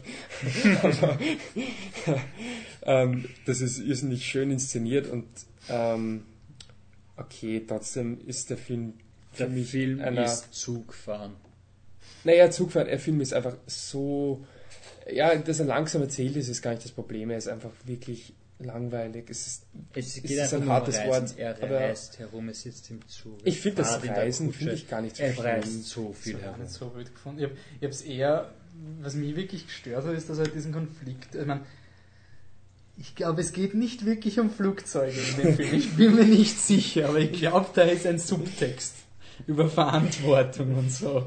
Und Erfinder und solche Dinge. Ja. Und das wird halt eigentlich relativ früh ausgearbeitet, Ja, gesagt, gleich im das ersten Traum. Und es wird dann aber nicht Sequenz. so arg ausgearbeitet, finde. Also für mich hat, ich finde, der Film hat auch gar nicht Er so viel... sich da eher. Ja, und er hat auch nicht so viel Konfliktpotenziale, weil es dann eher so. Ja, es ist auch, ich finde auch so, weil du sagst, ein Konfliktpotenzial ist, finde ich ein gutes Stichwort, weil ich habe dann gleich in meiner Kritik geschrieben, dass die Charaktere ähm, alle zusammengenommen eine Handvoll an schwierigen Entscheidungen treffen müssen. Und da muss schon lang suchen, weil es gibt ja wirklich, also ich meine, klar, es gibt diesen Kunstkonflikt, keine Frage, aber der wird ja irgendwie nie so wirklich ähm, wird eigentlich- thematisiert, sondern der Hero macht das halt einfach trotzdem. Es ist nicht so, also das passiert halt, wie gesagt, auch auf der Metaebene oder auf der Symbolebene, wo du halt weißt, okay, er hat diesen Konflikt. Aber es ist nicht so, dass er jetzt da sitzt und sich denkt, hm, soll ich jetzt wirklich Flugzeuge machen? War, kann ich das wirklich für mich verantworten? Na, es ist, Es macht's wirklich einfach. effektiv in den letzten drei Minuten. Wird Ja, Genau, ja. in der ist- Traumsequenz ist- sagt der Italiener halt, aber besser ist es ohne Waffen. ja, genau, mein Gott. Aber es ist wirklich eher so, als wäre, es hat bei mir auch das Gefühl erzeugt, dass wäre halt diese Geschichte von Hiro Horikoshi gar nicht so. Als wäre der ganz einfach ein Flugzeugkonstrukteur im Krieg gewesen. Ende aus Ja. und der Rest kommt einfach von Miyazaki rein. Und es wirkt halt schon ein bisschen so raufgezwängt. Aber dafür war es für mich nicht verrückt genug. Also ich habe mir wirklich Ja. durch den, beim Anfang habe ich mir gedacht, ja okay, auf den Film kann ich mir einlassen, weil es halt diese, diese herrlichen Traumsequenzen Mhm. mit, dem, mit dem Italiener und der, He's so crazy! Es ist halt wirklich so dieser Ultra-Italiener irgendwie. Und ich habe mir gedacht, okay, wann, wann das so ist und so lebt er sich aus, finde ich es okay. Für mich war, war dann die Überraschung vom Film, dass er so straight ist. Mhm. Also für das, was Ja, man vielleicht er hat, erwartet er hat, er hat. hat drei, vier Traumsequenzen und der Rest ist, er sitzt am Schreibtisch und rechnet. Ja, und er Und- hat eine Figur aus dem Zauberberg. Aus dem Roman Der Zauberberg. Ja, aber der Rest, alles andere, was passiert, Total bodenständig und Ja. langweilig. Ja, wirklich. Das ist, Ja, glaub, ist das- langweilig. Das Problem ist auch wirklich, dass die Charaktere, die Geschichten sind halt auch nicht so interessant. Ich meine so, ja, er trifft dieses Mädchen einmal und, und fangt, also und verhindert, dass sie st- stürzt Ja, und dann aber trifft es er ist sie so- nochmal. Das ist so ein. Wow. Der eine Konflikt, der dann wirklich thematisiert wird, und das war auch noch ganz kurz, ist eben, dass die Nahoko ähm, schon in recht schlechten Zustand ähm, von ihm quasi aus dem Krankenhaus ähm, mehr oder weniger beordert wird, oder dass er halt möchte, dass sie bei ihm lebt dann am Land. Und dann sagt sie halt so, Und- warte, okay. Ja, und, aber selbst da ist es nur so kurz, so, weil das, das ist eine Mal, da wird ihm das dann auch vorgeworfen von seiner kleinen Schwester, wo er wirklich weiß, okay, da macht jetzt was, was vielleicht moralisch fragwürdig ist. Aber es ist auch wurscht, weil die ganze... Aber sie ist ja auch dabei. Es interessieren dich auch die Charaktere nicht. Also die, die, der Hiro ist ja wirklich so ein lieber, braver Er Vatertyp. hat wirklich keine Ecken. Die Nahoko ist ja eh so lieb und brav muss- und super. Und es, es, es passiert einfach nichts. Das, das muss man wirklich Es herausheben. passiert nichts. Es ist, es ist, er, er, er, dann ist er halt einmal in irgendeiner anderen Stadt, weil, weil sie ihn dorthin schicken. Dann ist er in Deutschland, weil sie Dann ihn gibt es dorthin kurz einen schicken. Konflikt mit einem Typen, der ihn nicht ins Flugzeug lassen will. Das Ja. ist so die, die, die, die, das Ja. Level der Konflikte Ja. eigentlich Ja. im Film. Dann, dann kommt der dazwischen. eh rein, weil dann kommt wieder der gute, Ja, es wird- es ist der so- gute Ingenieur, der sagt, sie dürfen rein. Und dann, Und das war's, dann, dann, das er, ein dann hat er einen Flieger und der Flieger stürzt aber ab aus irgendwelchen Gründen und dann ist er davon so geschädigt, Aber dass es er ist dann ja nicht so, nächsten als ob der Flieger Typ, baut. der, der das Flugzeug lenkt, dass ob dem irgendwas passiert. Eh nicht, der hat einfach, Wobei, der Test war vorbei und der Typ hat ihm die Grenzen ausgetestet, Ja. hat, über die Stränge geschlagen Mhm. und überlebt eh problemlos.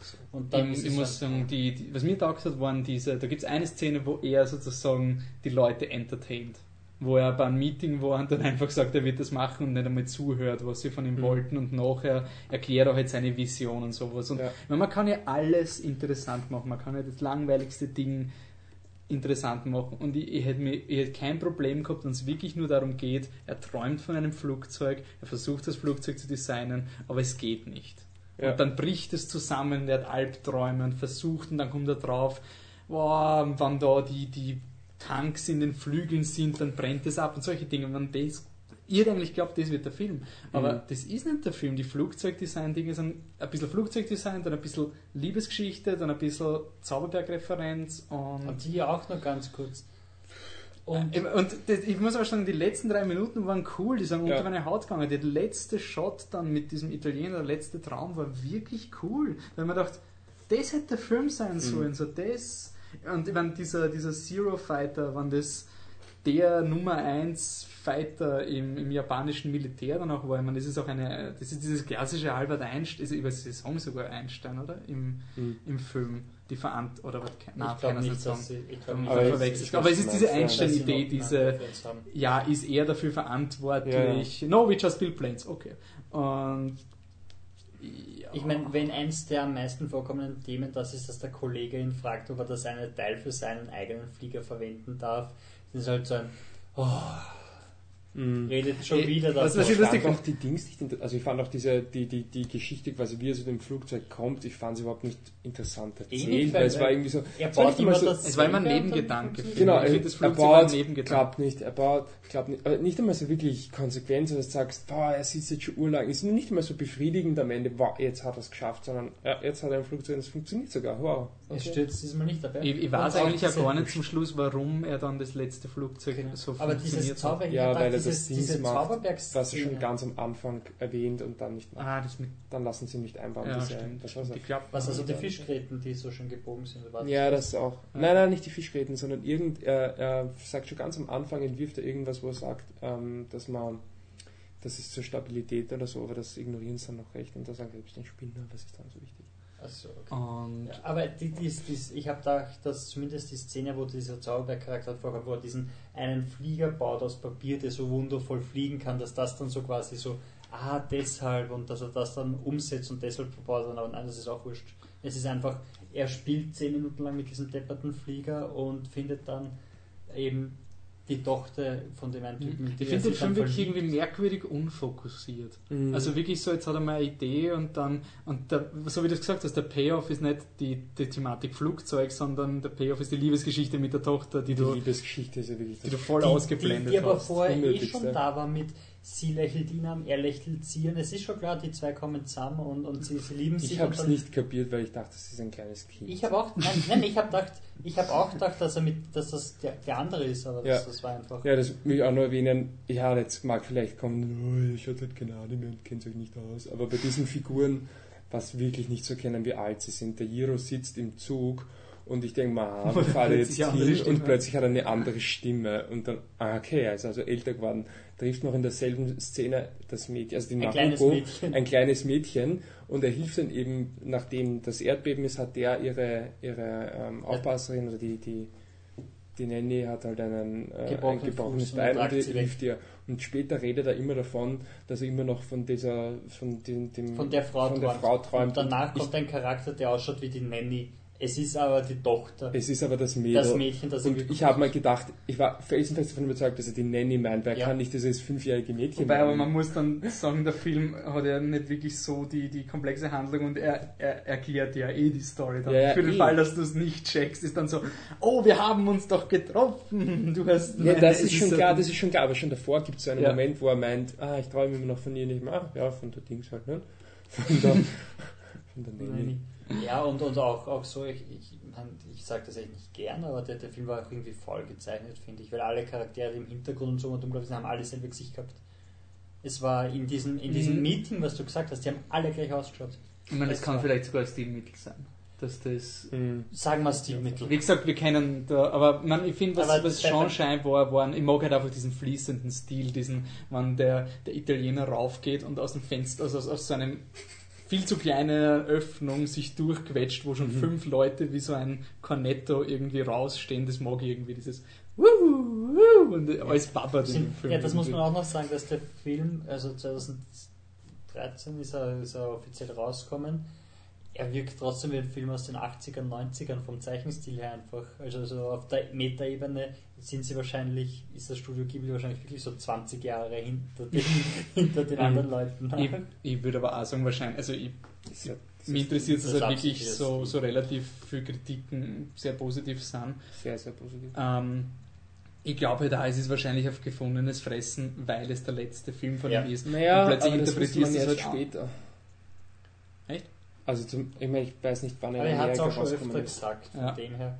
Aber es ist, es ist eher so ein Ghibli-Film auch macht so halt vor. gut. Ich, ich glaube, ja, es ist aber, glaube ich, einfach so ein, so ein wohlwollender Ghibli-Studio. Ja. Es ist wirklich so ein, wir sind alle traurig, dass es vorbei ist. Ja. Und ich habe mir bei dem Film auch gedacht, Aber der Film, ich finde, der Er Film macht hat ja das auch, nichts, so. er macht ja auch nichts wirklich arg vor. Er ist nicht so, dass er irgendwas hat, was dich beleidigt oder sonst Nein, nein. irgendwas. Es sind halt einfach zu viele Ideen, die Es- nicht gescheit Es zusammenhängen. war einfach so, als hätte Miyazaki sich den Film angeschaut und sich gedacht, ich muss jetzt einfach mal was anderes machen. Also, ich weiß, mir ist so gegangen bei dem Film.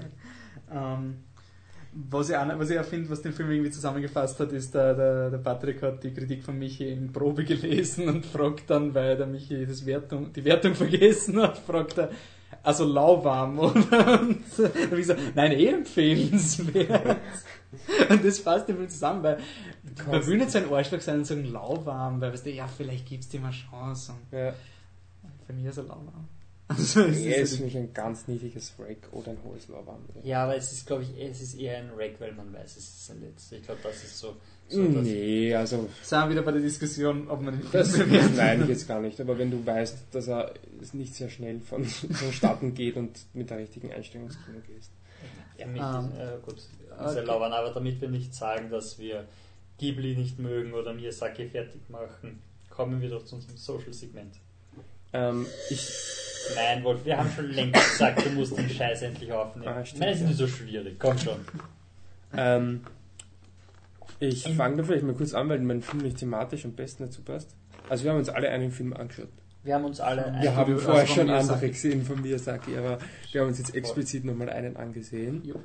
Und ähm, ich fange mal kurz an. Mein Film ist ähm, Porco Rosso aus dem Jahr 1992 und die Story ist ähm, eigentlich also mehr oder weniger ähnlich. Es spielt ähm, äh, während ja, ich glaube, ist es der Erste Weltkrieg? Doch, es ist der Erste Weltkrieg, ja, ja, genau. Ähm, wobei halt, ja, so lose Erster Weltkrieg. Und Porco Rosso ist ein italienischer ähm, Pilot, der seit längerer Zeit, das wird nicht genau ähm, äh, erklärt wann, seit wann ein Schweinegesicht hat. Also der Film äh, ist quasi ein total realistisches Setting. Alles sind Menschen, alles ganz normal. Aber er ist halt ein Typ mit Schweinegesicht. Ähm, und Ähm, also er wurde halt anscheinend irgendwann einmal verflucht und hat deswegen dieses Schweinegesicht. Und er als ist ein Überpilot und er hat auch so eine, ein, ein Flugzeug, so ein rotes, das anscheinend ein ganz besonders tolles Flugzeug ist. Und er macht sich mehr oder weniger auf die Jagd nach, nach ähm, Piraten, Flugzeugpiraten, die kleine Mädchen entführen. Und ähm, äh, ja, und dann muss er flüchten und die Italiener haben es auch auf ihn abgesehen, weil er sich aus der, aus der Air Force geschlichen hat und er muss dann versteckt sich dann in, in, also in Milan, hilft ihm dann ein, ein Mädchen, sein Flugzeug wieder aufzubauen und der Film hat doch so ein bisschen eine, ähm, ja, nicht sehr subtile Gender-Aussage, also die, die äh, sagt zuerst sehr, sehr kritisch gegenüber den, den Frauen, die ihm da helfen und vor allem das eine Mädchen, das halt eigentlich der Überkonstrukteur des Films ist und die bringt eigentlich das Ganze dann äh, wieder, das Flugzeug dann wieder ähm, auf gleich.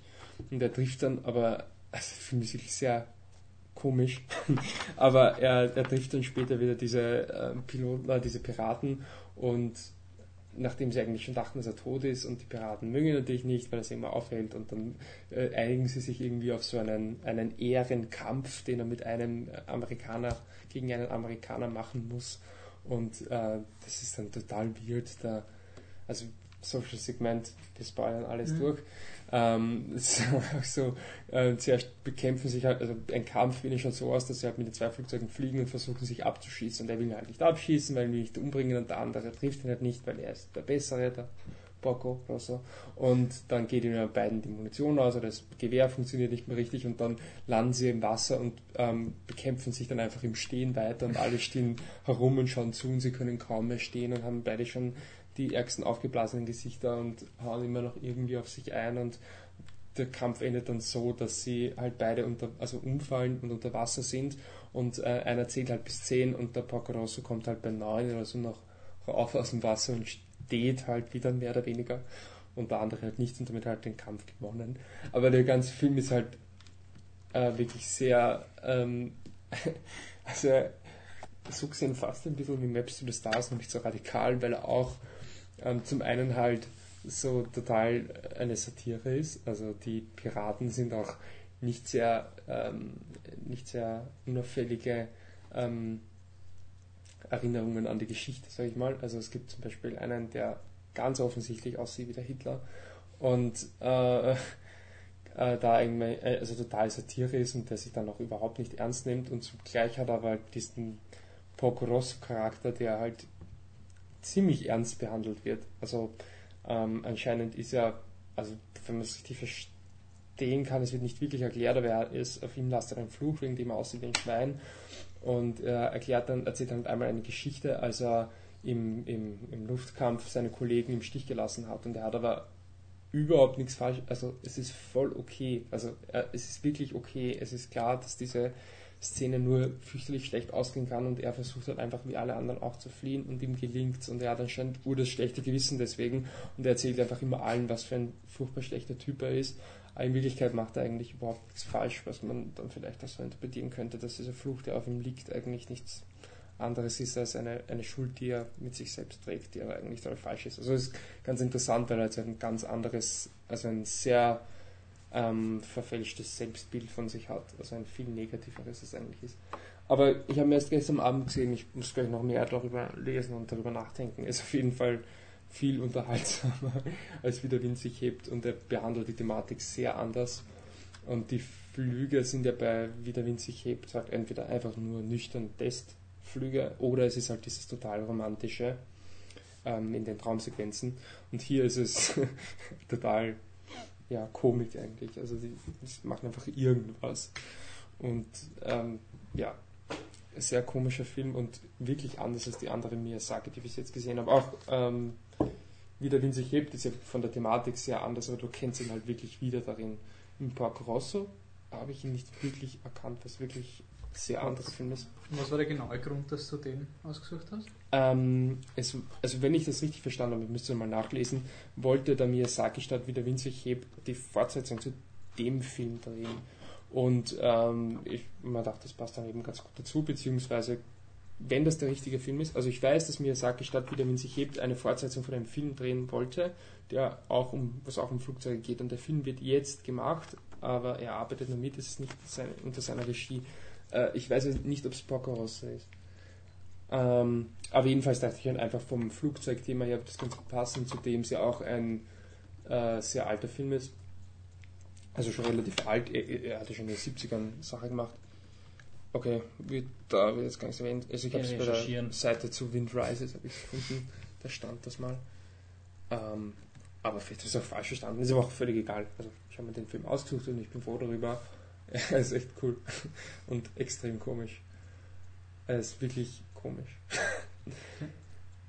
und man rechnet nicht damit. Also so äh, wirklich so, also die, die, die erste Szene ist, dass die dass Piraten kommen und Mädchen empfühlen, äh, entführen. Und, also ich habe mal auf, auf Englisch gesehen, auf ähm, Original ja, Sie nehmen also Studio Ghibli macht eine kurze Pause in der Filmdivision. Film Division.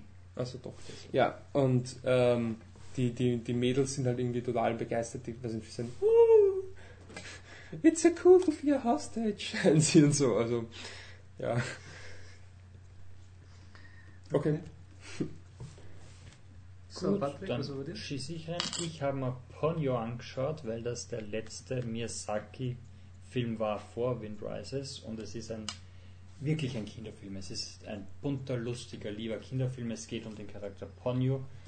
Der ist, ähm, ist ein Goldfischmädchen, das bei ihrem Wasserzauberervater lebt und von, von dem allerdings wegläuft, um dann an Land, also an Land von einem Jungen gefunden zu werden, der glaubt, er hat einen Goldfisch gefangen.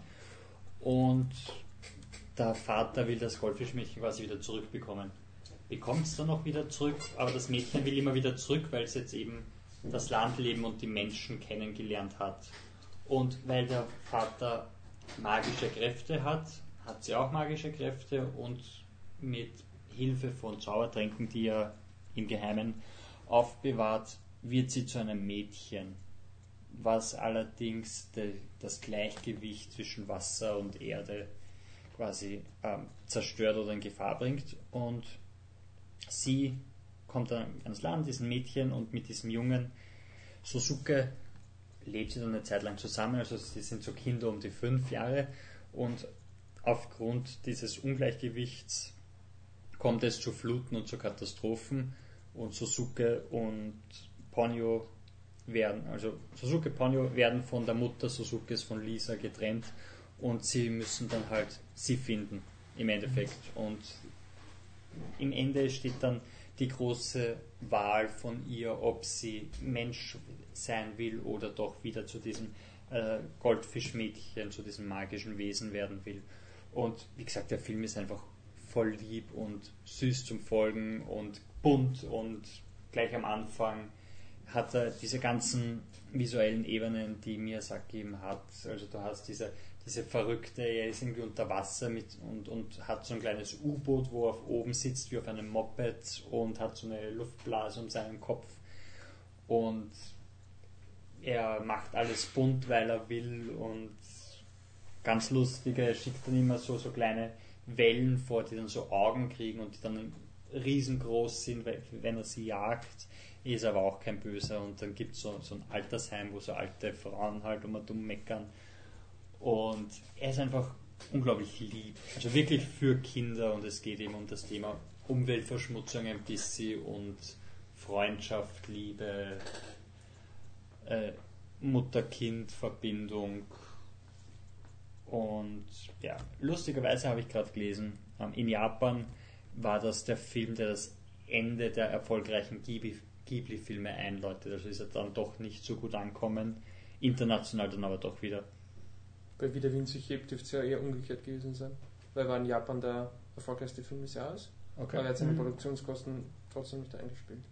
Also ja, nein, diese, die ist halt handgemalt alles ja, und das war ist unglaublich ist ja aufwendig von ja. den Wellendingen und sowas, das ist ja wirklich Ich meine, da haben, da haben sie sich glaube ich eh geholfen mit diesen Wasserviechern, weil diese Wasserviecher sind eben so, so, so halbrund und dadurch kann man es leichter zeichnen, als wenn du wirklich Wasser malen müsstest. Aber wie gesagt, es ist ein, einfach nur ein ganz lieber Film und er war unglaublich viel mehr unterhaltsam als wie der Wind sich hebt. Ähm, Was war deiner? äh, bei mir war Prinzessin Mononoke eh wahrscheinlich der bekannteste. Das ist der, also bei uns halt. Chihiros Reise.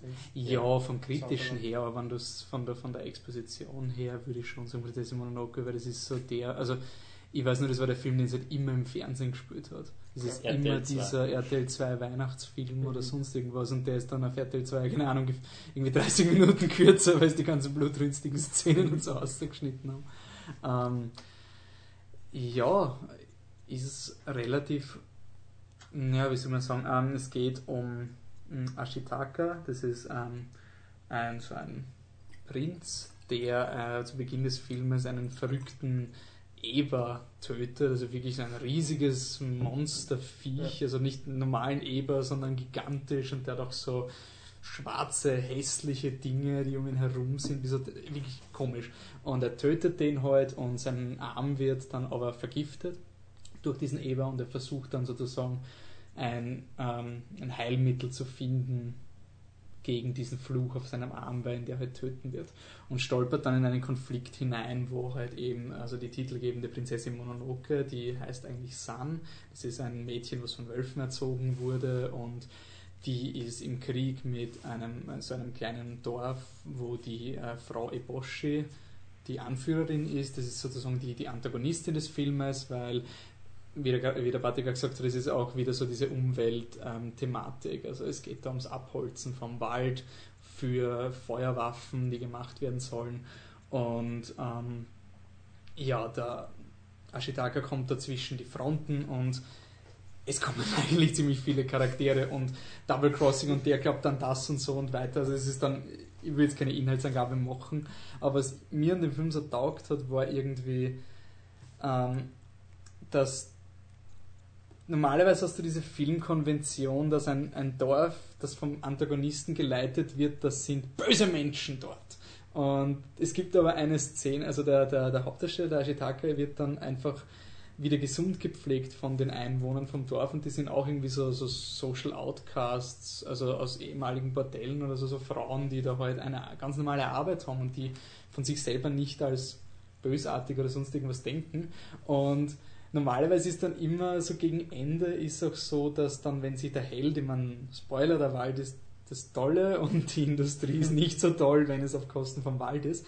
Und normalerweise kommt dann dieser Punkt, wo dann der Held nicht mehr rein darf ins Dorf, weil alle böse sind auf ihn. Und das ist dann aber so eine Szene, wo sie so, oh ja, da kommt Ashitaka, macht das Tor für ihn auf. Und das ist irgendwie so ein, also sie sind einfach, sie sehen ihn als ganz normalen Menschen und, und du fühlst dich auch irgendwie dann komplett moralisch zerrissen, weil du eben diese Leute so nett sind in diesem Ja. Dorf, aber die sind ja böse, weil die wollen den Waldgott irgendwie töten und dann werden Gliedmaßen rausgerissen und der Waldgott wird böse und es wird alles ziemlich crazy. Und es ist aber irgendwie ein bisschen so wie der Lego-Movie, dass dann im Endeffekt der Bösewicht nicht bestraft wird, sondern es ist ein extrem optimistischer Film.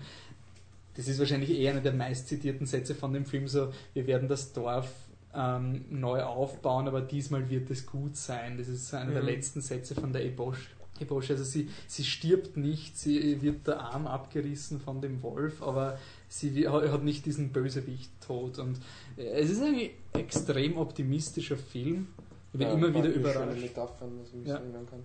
Und Also nicht nicht versimpelt, das finde ich so cool. Also wirklich einfach extrem vielschichtig und er, es ist auch nicht so, dass er dann mit der Prinzessin Mononoke zusammenkommt und ein neues Königreich gründet und alle den Gott des Waldes lieben.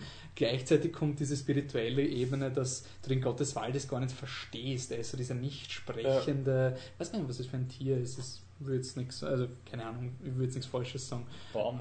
Na, Ist dies, das dies, ein dieser? Hirsch? Also dieses, Ja, es es ist irgendein ein- Hirschmäßiges, ein aber es ist sicher irgendeine Sagengestalt. Also Ja. ich bin mir da Also Ähm, in Richtung Hirsch. Und halt einfach der Zeichenstil ist unglaublich cool, dass dieser Eber, wenn, wenn man Ja. den Film anfängt, ob da hat die der Film findet. Also du bist so, Ja. wow, was ist das? Und dann redet dem, man kennt es nur auf Deutsch, aber er hat halt auch so Stimme und, und sehr düster. Ich finde es wirklich arg, dass ich den Film halt vor Jahren in der RTL 2 Version gesehen habe, die nicht so brutal ist. Es ist wie das erste Mal Starship Troopers auf DVD zu schauen, nachdem man die ORF-Version gesehen hat, die 20 Minuten kürzer ist. Also ja, hat mir auch sehr gut gefallen. Nur kurz, äh, Wind Rises hat 30 Millionen Budget gehabt, also Dollar. und hat allein in Japan 119 Millionen eingespielt. Also der ist. Hä? Dann ist FM4 dumm. Oh. Box Office, Mojo sagt Japan 119 Millionen, Wikipedia sagt Also Budget Dollar, von 30 ähm, Dollar. Ja. Ja, dann, dann ist sicher irgendwas mit Marketingbudget gewesen, das 400 Millionen Marketingbudget gehabt hat. Wie viel Ja. hat der Film an Keine Ahnung, nein, aber es ist schon auf FM4, dass er die Produktionskosten nicht eingespielt hat. Aber es kann sich ein Blödsinn sein. vielleicht in Das recherchieren halt nicht alle so gut wie wir. Wir sind einfach Voll. top. Top of the pop. Was mir so auffällt, ist, wie wir so darüber geredet haben, ist wie, also Miyazaki ist schon ein bestimmter Stil und etwas verbindet man schon auch visuelle Eindrücke damit, aber es ist schon sehr unterschiedlich, auch allein vom Zielpublikum. Also wie der Wind sich hebt, ist irgendwie schon sehr eher für Erwachsene. Porco Rosso ist so, du kannst das Kind schauen, aber du wirst das überhaupt nicht verstehen. Ähm, Chihiros Reise ins Zauberland ist äh, ein Film sowohl als auch, also wirklich Ja. ein Kinderfilm. Aber ich glaube, Ja, das ist es gibt ein unglaublich gruseliger Kinderfilm. Ja, natürlich, Also aber- Reise ist, glaube ich, wow. Aber rein jetzt von der Geschichte kannst du schon schauen als Ja. Kind. Ähm, du kannst dem nicht weniger Ich folgen finde als als ich find zum. Beispiel Ponyo ist ein Film, wo du vielleicht... Bonnie ist offensichtlich Wann-. Ja, aber und er ist aber ein Film, den du auch wirklich schwer als Erwachsener, glaube ich, wertschätzen kannst. Also wenn du nicht das gewohnt, also wenn du einfach Filme schaust, so ohne jetzt un, also unreflektiert, du schaust jetzt einen Film nach dem anderen, dann kannst du Chihiro, vielleicht siehst du, aha, der hat was. Ja. Aber ich finde bei Ponyo ist es wirklich, er ist so ein Kinderfilm Ja. und Mhm. das wertzuschätzen, dass es ein fantasiegeladener, genialer Kinderfilm ist. Ich glaube, Ponyo kann man wirklich sagen, ja, es ist eine Kindergeschichte über die Prinzessin, die vom, Ja. Vom Vater flüchtet, aber das ist tut Prinzessin. Mononoke ist irgendwo so dazwischen. Etwas, Ich finde Prinzessin Mononoke ist so dieser, ich schaue jetzt unter Anführungszeichen erwachsenere Filme. Genau, ja, also sind eher so jugendlich. urbrutal und Ja. boah, Aber keiner der Filme, wurscht, man es jetzt alle so toll finden oder nicht, ist jetzt so, dass man sagt, die kann man jetzt nur in einem bestimmten Alter schauen und dann sind es nicht mehr interessant. Aber ähm, ich finde es eben ganz interessant, dass er da halt wirklich echt unterschiedliche Sachen gemacht hat.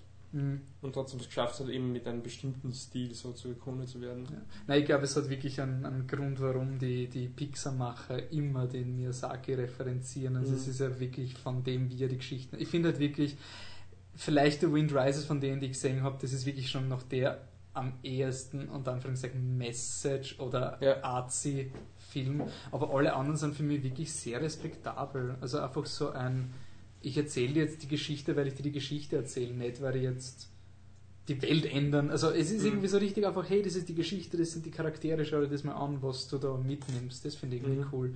So eine ungezwungen, also ich finde zum Beispiel Mononoke ist halt ein ungezwungenes Märchen. Es ist nicht so Ja. dieses, jetzt presse ich es in die Märchenform, weil sonst ist kein wertvolles Märchen, sondern ja. Okay, das heißt, wir haben auch verhindert, dass wir den Miyazaki scheiße finden oder sowas. findet man ja auch nicht. Eh nicht. Aber nur, wir haben es auch aufgenommen. Nicht, dass was wir, wir zerreißen Wind Rises und dann. Aber eigentlich finden wir ihn gut. Bis nächste Folge. Dann vielleicht so abschließend, habe ich mir vorher überlegt, so, wenn wir alle Filme, die wir jetzt, also die aktuellen Filme, sagen, wann genau sie rauskommen Ja. und was wir von ähm, ihnen enthalten noch. Also halt nur so ratingmäßig. Mhm. Zack, zack, zack, zack, zack. Jo, können wir machen. Hast du es äh, Ich kann es gerne machen. Also, ah ja, was wir auch dazu sagen müssen, den werden wir nachholen, weil der Patrick darauf besteht. Am 4. September, also ist wahrscheinlich schon vergangen, wann der Podcast draußen ist, ist Hercules mit Dwayne The Rock Johnson. Ähm, 5. September ist Sag nicht, wer du bist. Ist, ist Exzellent. Exzellent. ähm, dann 5. September ist auch Mr. May und das Flüstern der Ewigkeit, also ist empfehlenswert bis auf die letzten 30 Sekunden. Eieruhr nicht vergessen. Eieruhr wird nicht vergessen, genau. Ähm, so, was ist. Finding Vivian Mayer. Ja, der kommt am. Ich schau gerade, am 12. September kommt der raus. Finden wir Empfehlenswert. empfehlenswert, aber unter einem gewissen Ja. Blickpunkt auch. Was wir auch nach, also was wir dann auch noch entweder als Review oder als nächsten Podcast behandeln werden, ist Vara Notate, die Gejagten. Das hat der Patrick nämlich herausgefunden. Da gibt es nämlich einen Truck, der flippt. Müssen wir Mhm. schauen, was das heißt. ähm, was wir auch nachholen werden, das wird dann wahrscheinlich ein ziemlich großer Punkt im, im nächsten Podcast sein, ist ein Most Wanted Man, der kommt auch am 12. raus. The Wind Rises ist schon längst draußen. The Wind Rises ist schon längst draußen. Und Wir keine Song Save Life ist auch schon draußen. Break und zweimal Lauern und keine Songs Save Life. Ist empfehlenswert. Also Empfehlenswert. kann man sich auf jeden Fall. Also ich kann mir schwer vorstellen, dass du, wann du weißt, was für eine Art von Film das ist, dass du großartig enttäuscht oder. Ja. Und merkst du, dass das kommt gleich am 12. September, wenn ich es richtig im Kopf habe. Äh, ja, kommt am 12. September. Und dem geben wir Great Ja. zwei. Also Ähm. sehr gut. Äh, okay, passt. Dann können wir noch einen kurzen Ausblick machen, vielleicht was kommt.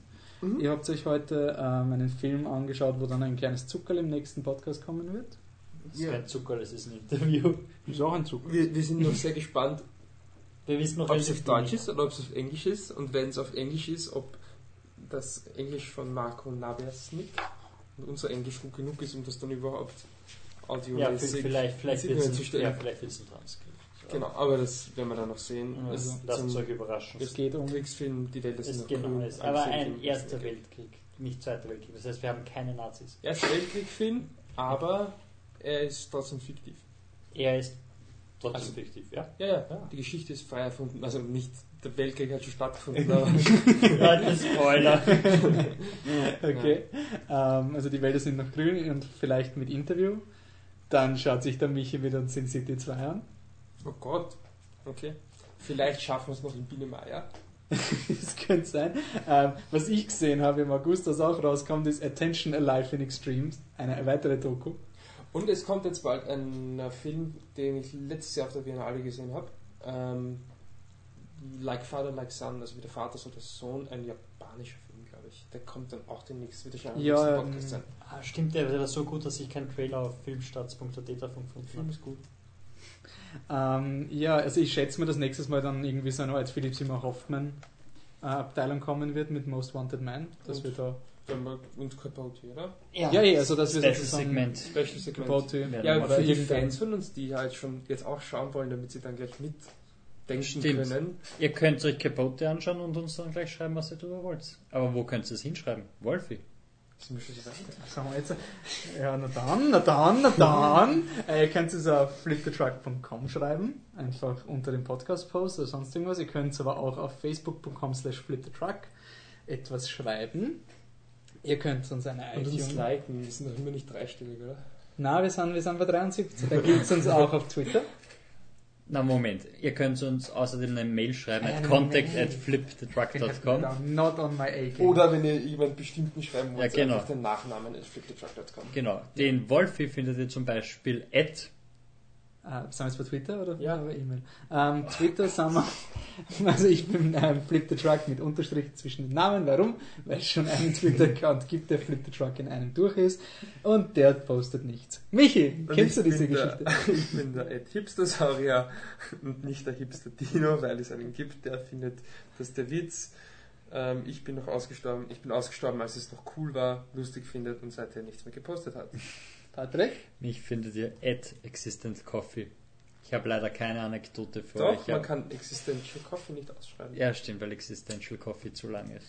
Okay. Und als kleines Zucker am Schluss noch, unser Hipster-Saurier hat sogar einen Dino-Anhänger. Ja, Ja, das haben wir die ganze Zeit schon man fotografieren. Ja, voll. Ähm, Ich finde es auch lustig, dass du ein Bild von seinem Blog machst und sagst, er ist so hipster, aber nicht von dem Birnenlevel, das er anhat. ähm, mit Dino. Ah ja, was ich, ähm, was ich noch sagen wollte, wir werden auf jeden Fall irgendwie, das haben wir eh schon auf Facebook, könnt schauen, haben wir es schon angekündigt, wir werden irgendwann ein Best, also Best-of der ersten Jahreshälfte machen mit ein paar Filmen. Ähm, fallen euch noch irgendwelche Filme ein, die man nachschauen, die wir unterschiedlich nachschauen sollen? Also ich werde zum Beispiel Boyhood, muss ich noch nachholen. Ja, ich auch. Snowpiercer. Snowpiercer. Hast du auch noch, schaust du überhaupt Filme? Oder? Du bist der schlechteste Chefredakteur, den ich je Was, das hatte. muss ich eigentlich nachholen. Eh nix, hast du eh alles gesehen. Nein, jetzt. Ich habe ich hab keine Ahnung, welche. Attention Alive in Extremes. Schau das an. Im Keller muss ich noch. Genau das wollte ich sagen, im Keller. Ähm, entweder nächsten Podcast oder übernächsten Podcast werden wir dann Ulrich Seidels neueste Doku machen. Neuestes Meisterwerk. Also, neuestes Meisterwerk. Spoiler. Wir sind Ähm, große Fans von Ulrich Seidel. Eindeutig. Und ähm, Ende So September. große Fans, dass der Wolf sogar einen Spitznamen für ihn gefunden hat. der Leider, Nein, das ist so leider nicht Den müssen wir. Podcast Auf jeden Fall. Und Ende September ist auch noch das Slash Film Festival, da werden wir auch noch vielleicht ein paar Filme ähm, bringen, die es spielt. Oder die wir vielleicht irgendwann schon gesehen haben und nie Zeit gehabt haben zu reviewen und jetzt ist es gut, wenn es beim Slash Film Festival spielt. Ansonsten sind wir fertig, oder? Yes. Yep. Okay, was? Dann bis nächstes Mal. Ciao. Tschüss. Ciao.